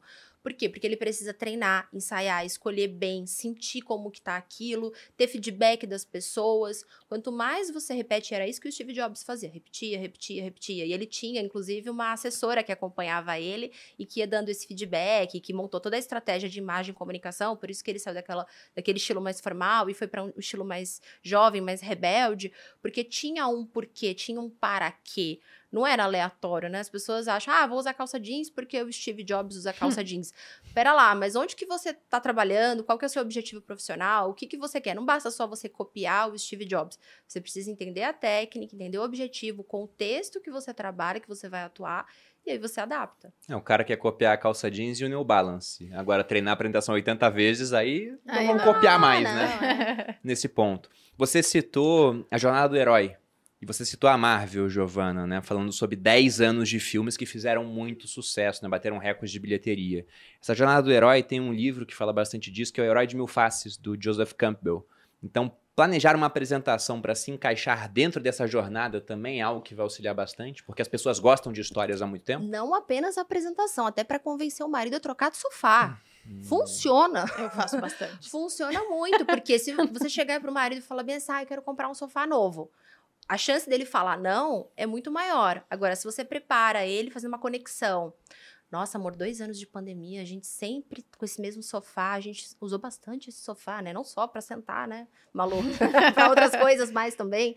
Você já gera uma conexão. Opa, a mulher tá pensando em alguma coisa aqui. Pronto, aí você traz um vilão. Nossa, minhas costas. Amor, hoje não vai rolar nada, não, porque eu tô com muita dor nas costas. Não vai. Ó, preciso... faz uma massagem. Que... Ah, aquele sofá não tá bom. Pronto, já tem um problema. A solução. Amor, tem um desconto aqui do sofá. Olha só, recebi até um voucher. Pronto, conclusão, vai lá na loja e escolhe o sofá.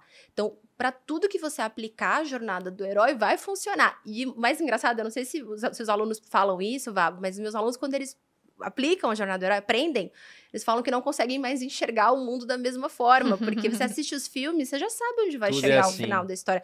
Tudo tem jornada do herói. Completamente. Não, mas eu uso de outro jeito. Eu sempre conto uma história, né? O Bruno adora histórias. Então, lá em casa, meia, meia dúzia, do, quase metade dos, dos móveis que a gente comprou foi eu falando pro Bruno: olha, vamos lá na loja, essa, esse móvel que tem história. Senta no sofá e já era. Senta. Se você senta no móvel caro, o negócio é que não pode sentar mais. Não dá mais.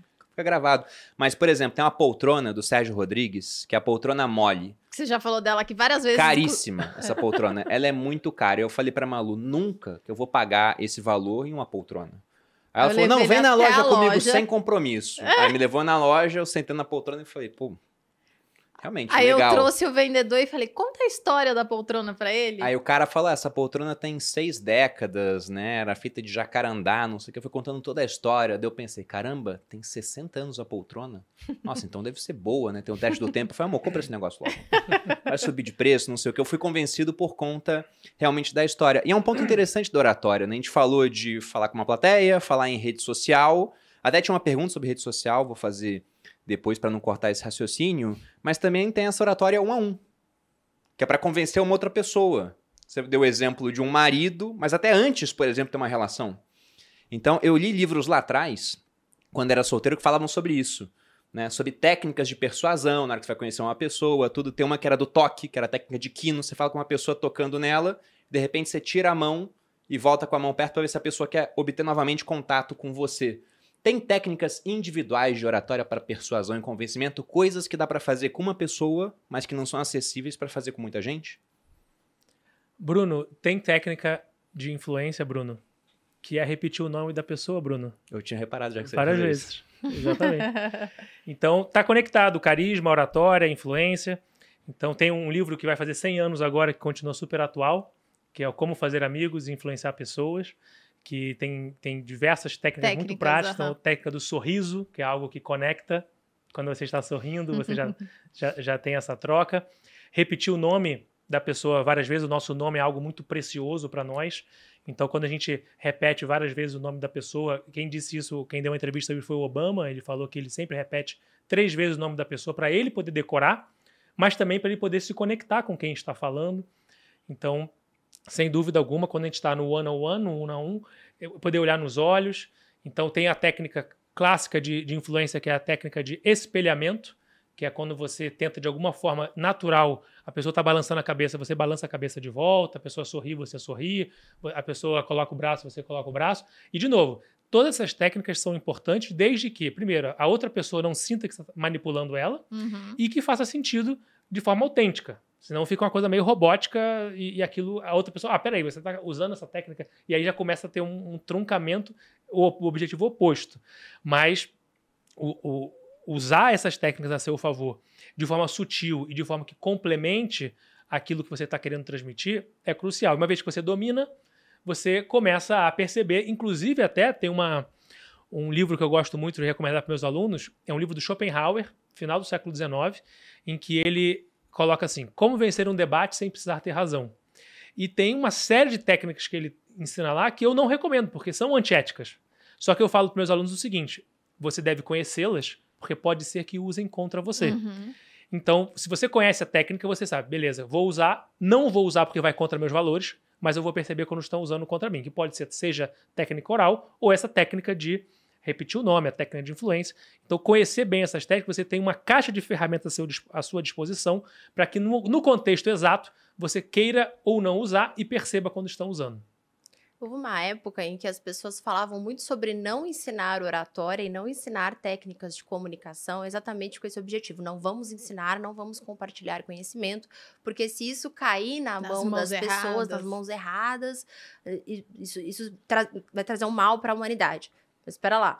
É exatamente o contrário. Quanto mais pessoas souberem dessas informações, desse conteúdo, menos chances de ser manipulado. E, a- e aí sim, essa comunicação ela vai fluir. Então, mesmo que eu esteja aplicando uma técnica de influência, não vai ser uma coisa forçada, não vai ser uma coisa manipulada, porque vai acontecer de uma forma natural. Eu acho muito interessante, vocês falaram que tem um. um- um- eu não sabia que vocês tinham um curso digital, de, que ensinavam marketing, enfim, fiquei sabendo agora. Mas acho muito interessante para a galera do marketing, e fica até uma dica, porque eles procuram muito a gente para prestar serviço. E aí eles vêm com técnica de copy. E aí você fala assim, pera lá, né? Tenta aplicar a técnica de copy para chamar para um café, para uma reunião. Mostra o seu portfólio, mostra o que você faz. E muitas vezes na oratória também precisa disso. É importante a embalagem? Como? Sim. Tem a, a pesquisa do Albert Mehrabian que mostra que nos primeiros segundos você vai comunicar 93% da imagem, do como, sim. Só que se o 7%, que é o conteúdo, você não tiver substância, se você não tiver resultado, se você não tiver portfólio, não tiver entrega, fica uma coisa superficial, fica como essa palestra que você mostrou do Will Stefan. É muito legal, é muito divertida, mostra a importância da oratória, mas o que de fato tem de substância ali? O que, que tem de concreto? Alguém lembra do Will Stefan por alguma outra coisa que ele fez? Não, só lembra dele por causa disso. Diferente do Bruno Perini, a gente conhece toda. O Bruno Perini comunica muito bem, tem uma, uma habilidade de ensinar incrível, porque é oratória. Só que ele só é o Bruno Perini porque ele também teve algo a mais para entregar. E é uma coisa que eu sempre trago para os meus alunos, porque senão fica muito superficial. Uhum. E nós vivemos numa era em que a superficialidade é importante, como o topo de funil? Sim, mas até a página 2, concordam? Sim.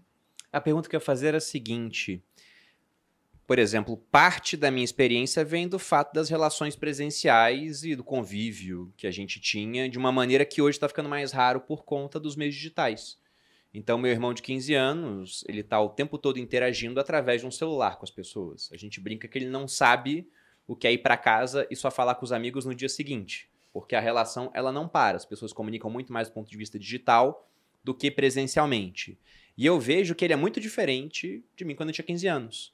Na hora de comunicação, na hora de como ele encara as pessoas, na hora da fala, eu acho ele muito mais tímido no ambiente presencial. Vocês acham que essa questão das redes sociais, dessa revolução digital, está tornando essa geração que está crescendo agora é, pior em termos de comunicação presencial com as pessoas? Eu Tanto tenho em oratória quanto em linguagem, em tudo?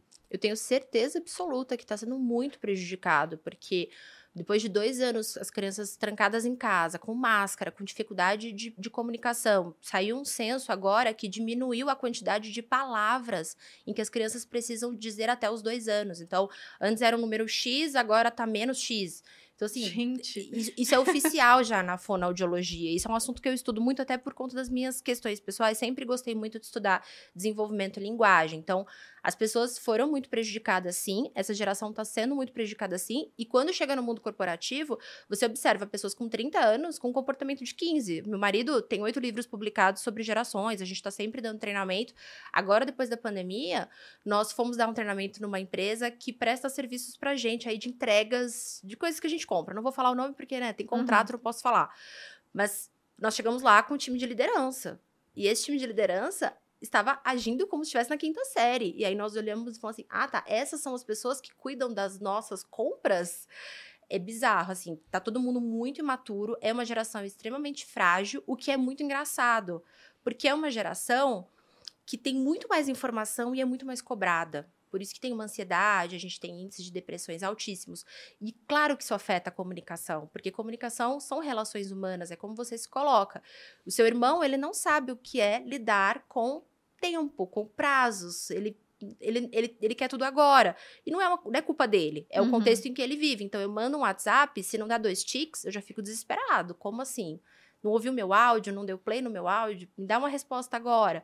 Então, tudo isso vai se refletir na forma de interagir, na forma de falar, tá tudo interligado. É, outra habilidade que está sendo muito prejudicada também é a escrita. Porque você tem que escrever no WhatsApp, não tem acento, é você vira VC. E aí, na hora que a gente vai lá na faculdade, por exemplo, eu pego os alunos do primeiro semestre.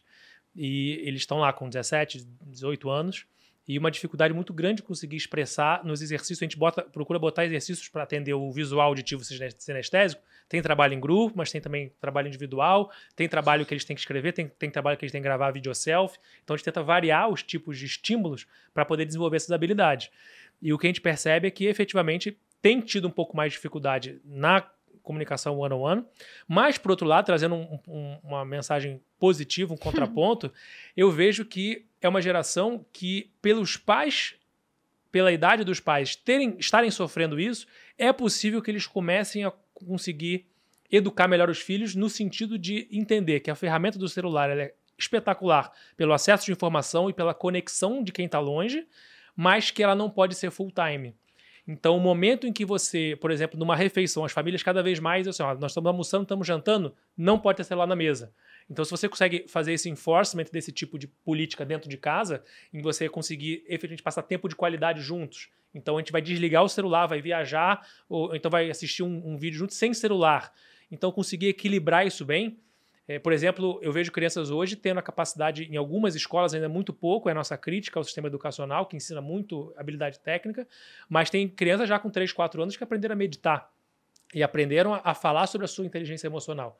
Então, se a gente conseguir cada vez mais trazer isso para o ambiente, é o ideal. Porém, concordo totalmente de que está sendo cada vez mais difícil e agravou-se pela pandemia, pela a, a população de baixa renda com dificuldade de acesso à internet quanto mais a conteúdos que possam ajudá-los a se autoconhecer, a ter inteligência emocional. É um ponto crítico, sem dúvida, hoje. O lado bom disso é que seu irmão está assistindo esse podcast agora. Espero não. ele, senão não. vai assistir daqui a pouco. Duvido. Santo de casa não faz milagre. faz milagre, Então, alguém que está assistindo, que é jovem, vai aprender. Então, esse é o lado bom da internet. Tem esse lado negativo, de não ter as relações, você não está próximo, não tem o olho no olho, o contato.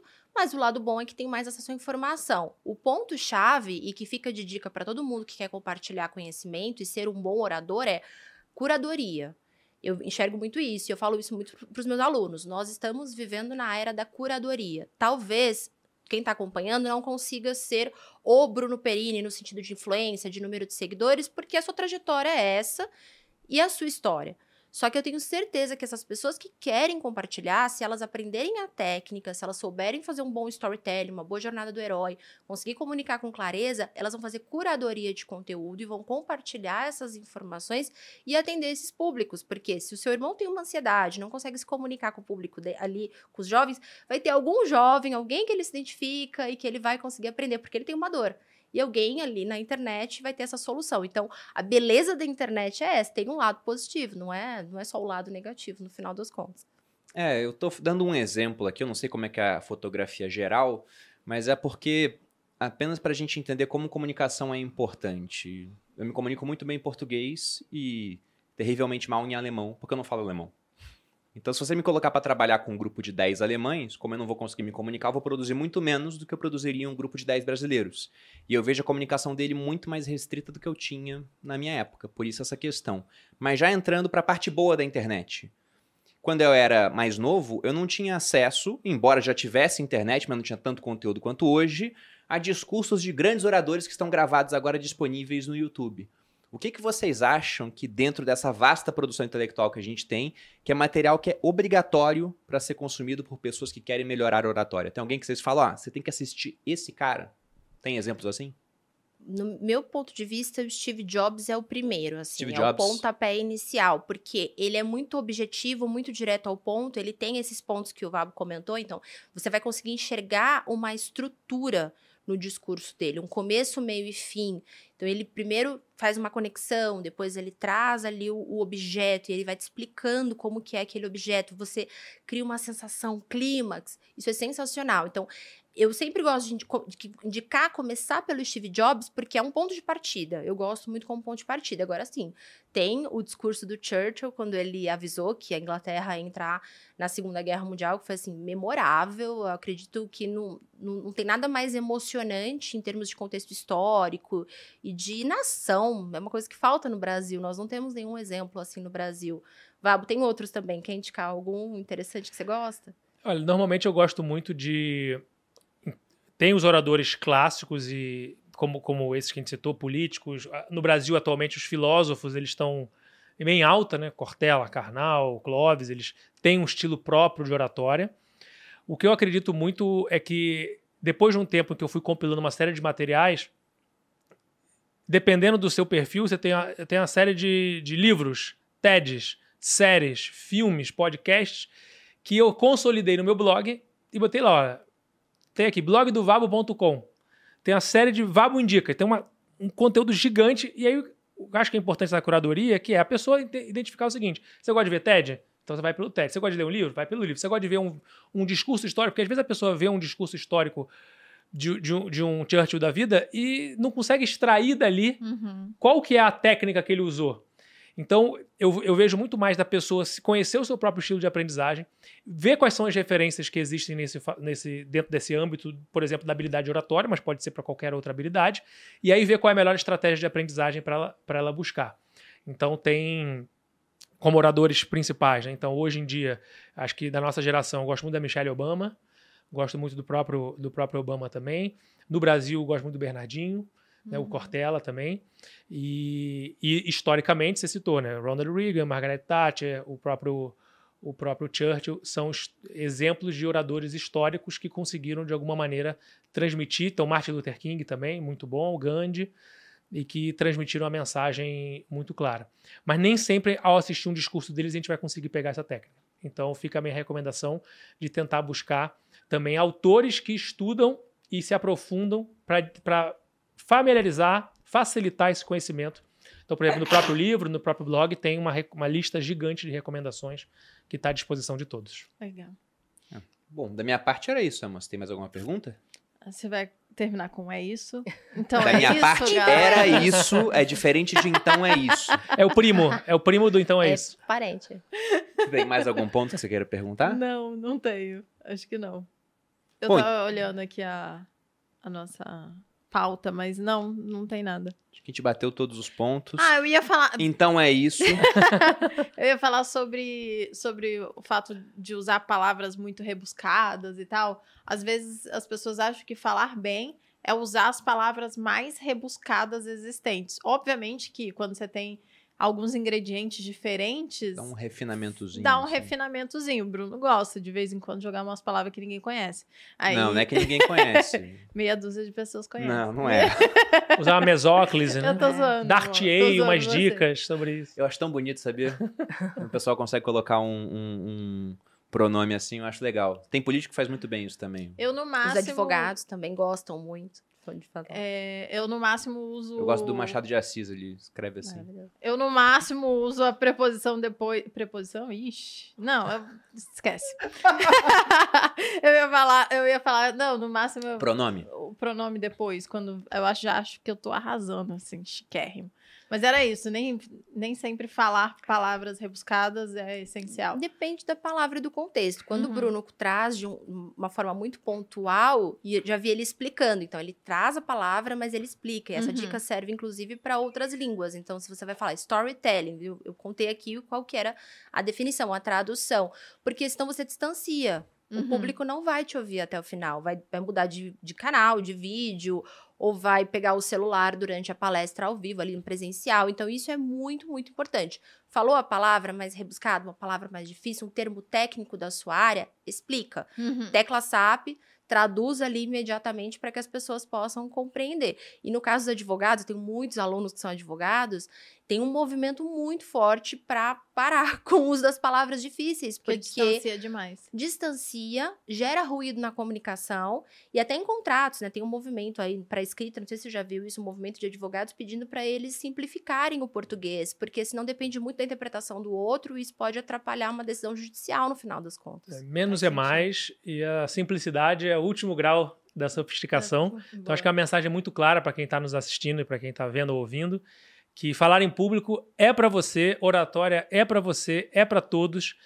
Se alguém te falou alguma vez na vida que você não nasceu para isso, não acredite.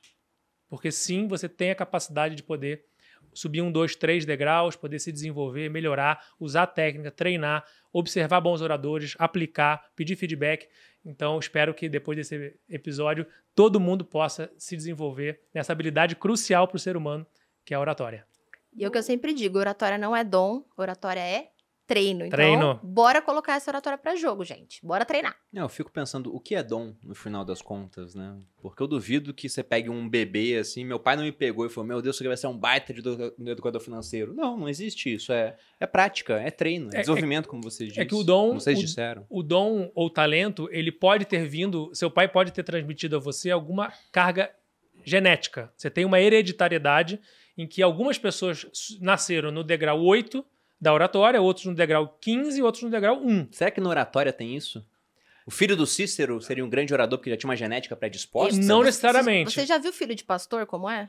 Criança, tem um monte no TikTok. Um monte de Mas criança. será que isso não é a Mas convivência, o estímulo? Convivência. É, Modelagem. Sim, eu acredito nisso. Modelagem, eu não acredito em gene. Assim, É, não tem, tem alguns estudos que mostram que você tem. Desculpa, Vá. Tem alguns estudos que mostram que você tem essa predisposição. Uhum. Mas isso é pra tudo, até pra doenças cancerígenas. É, os estudos mostram que existe sim um fator genético que influencia para qualquer habilidade, mas a epigenética, que é o que a neurociência Uhum. chama, que é o ambiente, ele consegue influenciar mais, inclusive, para desligar um gene ou desenvolver algo que você não nasceu com esse dom, que é o, o gene que você tem. Ou seja, independente se você nasceu ou não com o dom da oratória, com o gene da oratória, não importa, porque todo mundo tem a capacidade de se desenvolver, subir alguns degraus. Mas sim, alguns nasceram com mais habilidade de empatia, outros com um pouco menos, com mais habilidade de liderança, outros com um pouco menos, mas não importa, porque independente se você nasceu com isso ou não, se você acredita nisso que eu estou falando, mentalidade de crescimento, que é o que a professora Carol Dweck de Harvard traz pra gente, você é capaz de não delegar para terceiros a sua capacidade de se desenvolver em qualquer coisa. Então, esquece o dom, o talento, a genética, Deus, universo, natureza e foca naquilo que está sob a sua gestão, que é, que inclusive é uma, um Preceito princípio estoico, né, a dicotomia do controle. Foca nesse, nesse princípio que só depende de você.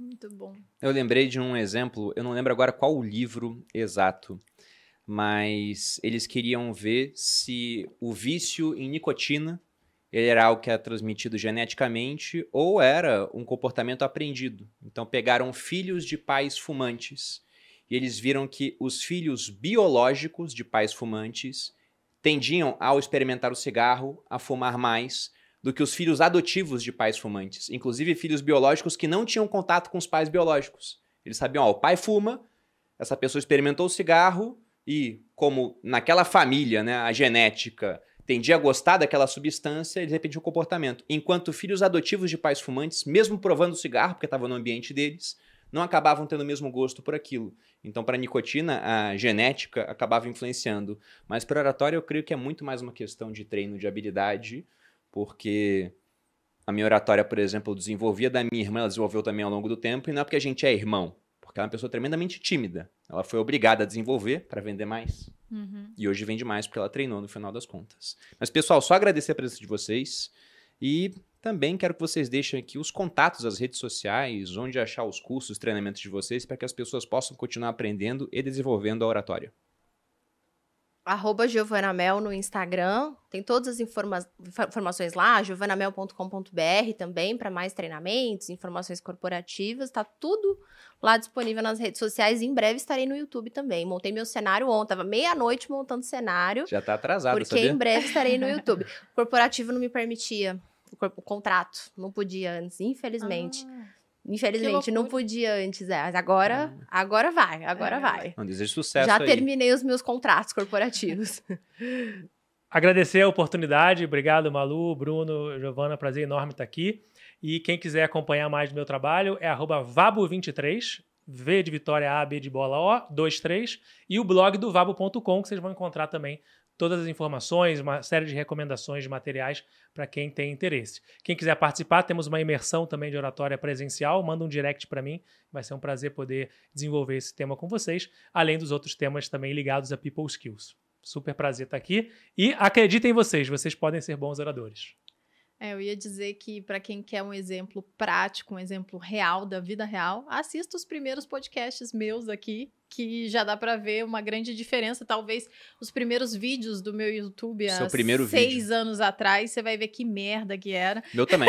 Tá lá no meu destaque, inclusive, esse vídeo. O meu? Tá no meu Instagram esse vídeo. Tá Eu fiz vendo? Eu uma tô sendo avaliada por aí, não tô nem sabendo. Eu fiz uma análise do Bruno e coloquei um vídeo. Eu lembro disso. Tá, tá lá no meu destaque. Foi quando eu te conheci. Jesus Você me marcou nos Foi. Se stories. vocês quiserem ver a vergonha que era, tá em tudo quanto é canto, como Pelo vocês podem contrário, ver. exemplo de superação. Exato. É, eu ia dizer que não, é é- não incrível. tinha melhorado muito, mas que melhorou, né? Então que vocês poder, poderiam ver e se inspirar aí na mudança. Mas esses dias mesmo eu tava falando lá no meu Instagram, nesse final de semana, falando que, na verdade, eu aprendi muitas habilidades de, de relações interpessoais, de aparência, de como me portar, de comportamento mesmo. Então, muita coisa eu mudei. A forma como eu, eu agia, a forma como eu me vestia, e tudo de forma é, pensada, mas ao mesmo tempo natural, porque veio junto com a minha evolução. E, e isso foi tudo intencional, mas, é, como eu disse, de forma natural, coisas que acompanhavam a- o que eu estava sentindo de fato, né? Sem perder a minha essência e tal. Então, eu acho que é realmente um exemplo aí. E, mais uma vez, pra vocês acreditarem, né? De uma menina, moleca, às vezes até meio grosseira, agora eu tô um pouco mais contida. Eu falei com a Malu ontem que tem uma escultura que é aquela do Self-Made Man, né? Que é o homem esculpindo a si mesmo, do Bob Carlyle. E quando eu olho para aquilo, eu penso nela. Porque ela esculpiu o que ela queria ser. E não foi por conta de influência familiar, não que ela tenha tido influências ruins dentro da família, muito pelo contrário, né? A família da Malu deu uma ótima criação para ela, pro irmão dela, são pessoas sensacionais. Mas hoje ela é muito diferente do que aquilo que ela foi programada para ser, digamos assim. E também não foi por conta de influência minha. Ela simplesmente falou: ó, quero ser uma mulher que se veste melhor, ser mais elegante, melhorar minha comunicação. Ela foi melhorando tudo o que ela quis, porque tudo é habilidade. E aí, com acesso também às pessoas certas, aos treinamentos certos, e Capital auxiliou bastante pra isso, né? Virou esse mulherão que vocês estão vendo aqui. Eu tô melhorando, ainda tem muita coisa pra melhorar. Mais Enfim, corações no ar. E como que as É, pessoas acham? Vocês podem me encontrar no arroba Maluperini, também aqui no canal dos sócios, toda quinta-feira, às vezes segunda, às vezes terça. Então se inscrevam no canal dos sócios e também em todas as plataformas de streaming de áudio. Podem ouvir lá, fazer o cardio do dia com o nosso podcast no ouvido. E vocês podem me encontrar no canal Você Mais Rico, tem vídeos todas as segundas e quartas, aqui no podcast O Sócio semanalmente e no perfil do Instagram Bruno Perini.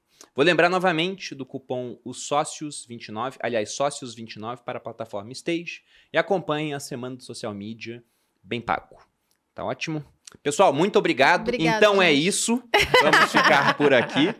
né? Espero que tenham gostado. Um grande abraço e até a próxima. Beijos.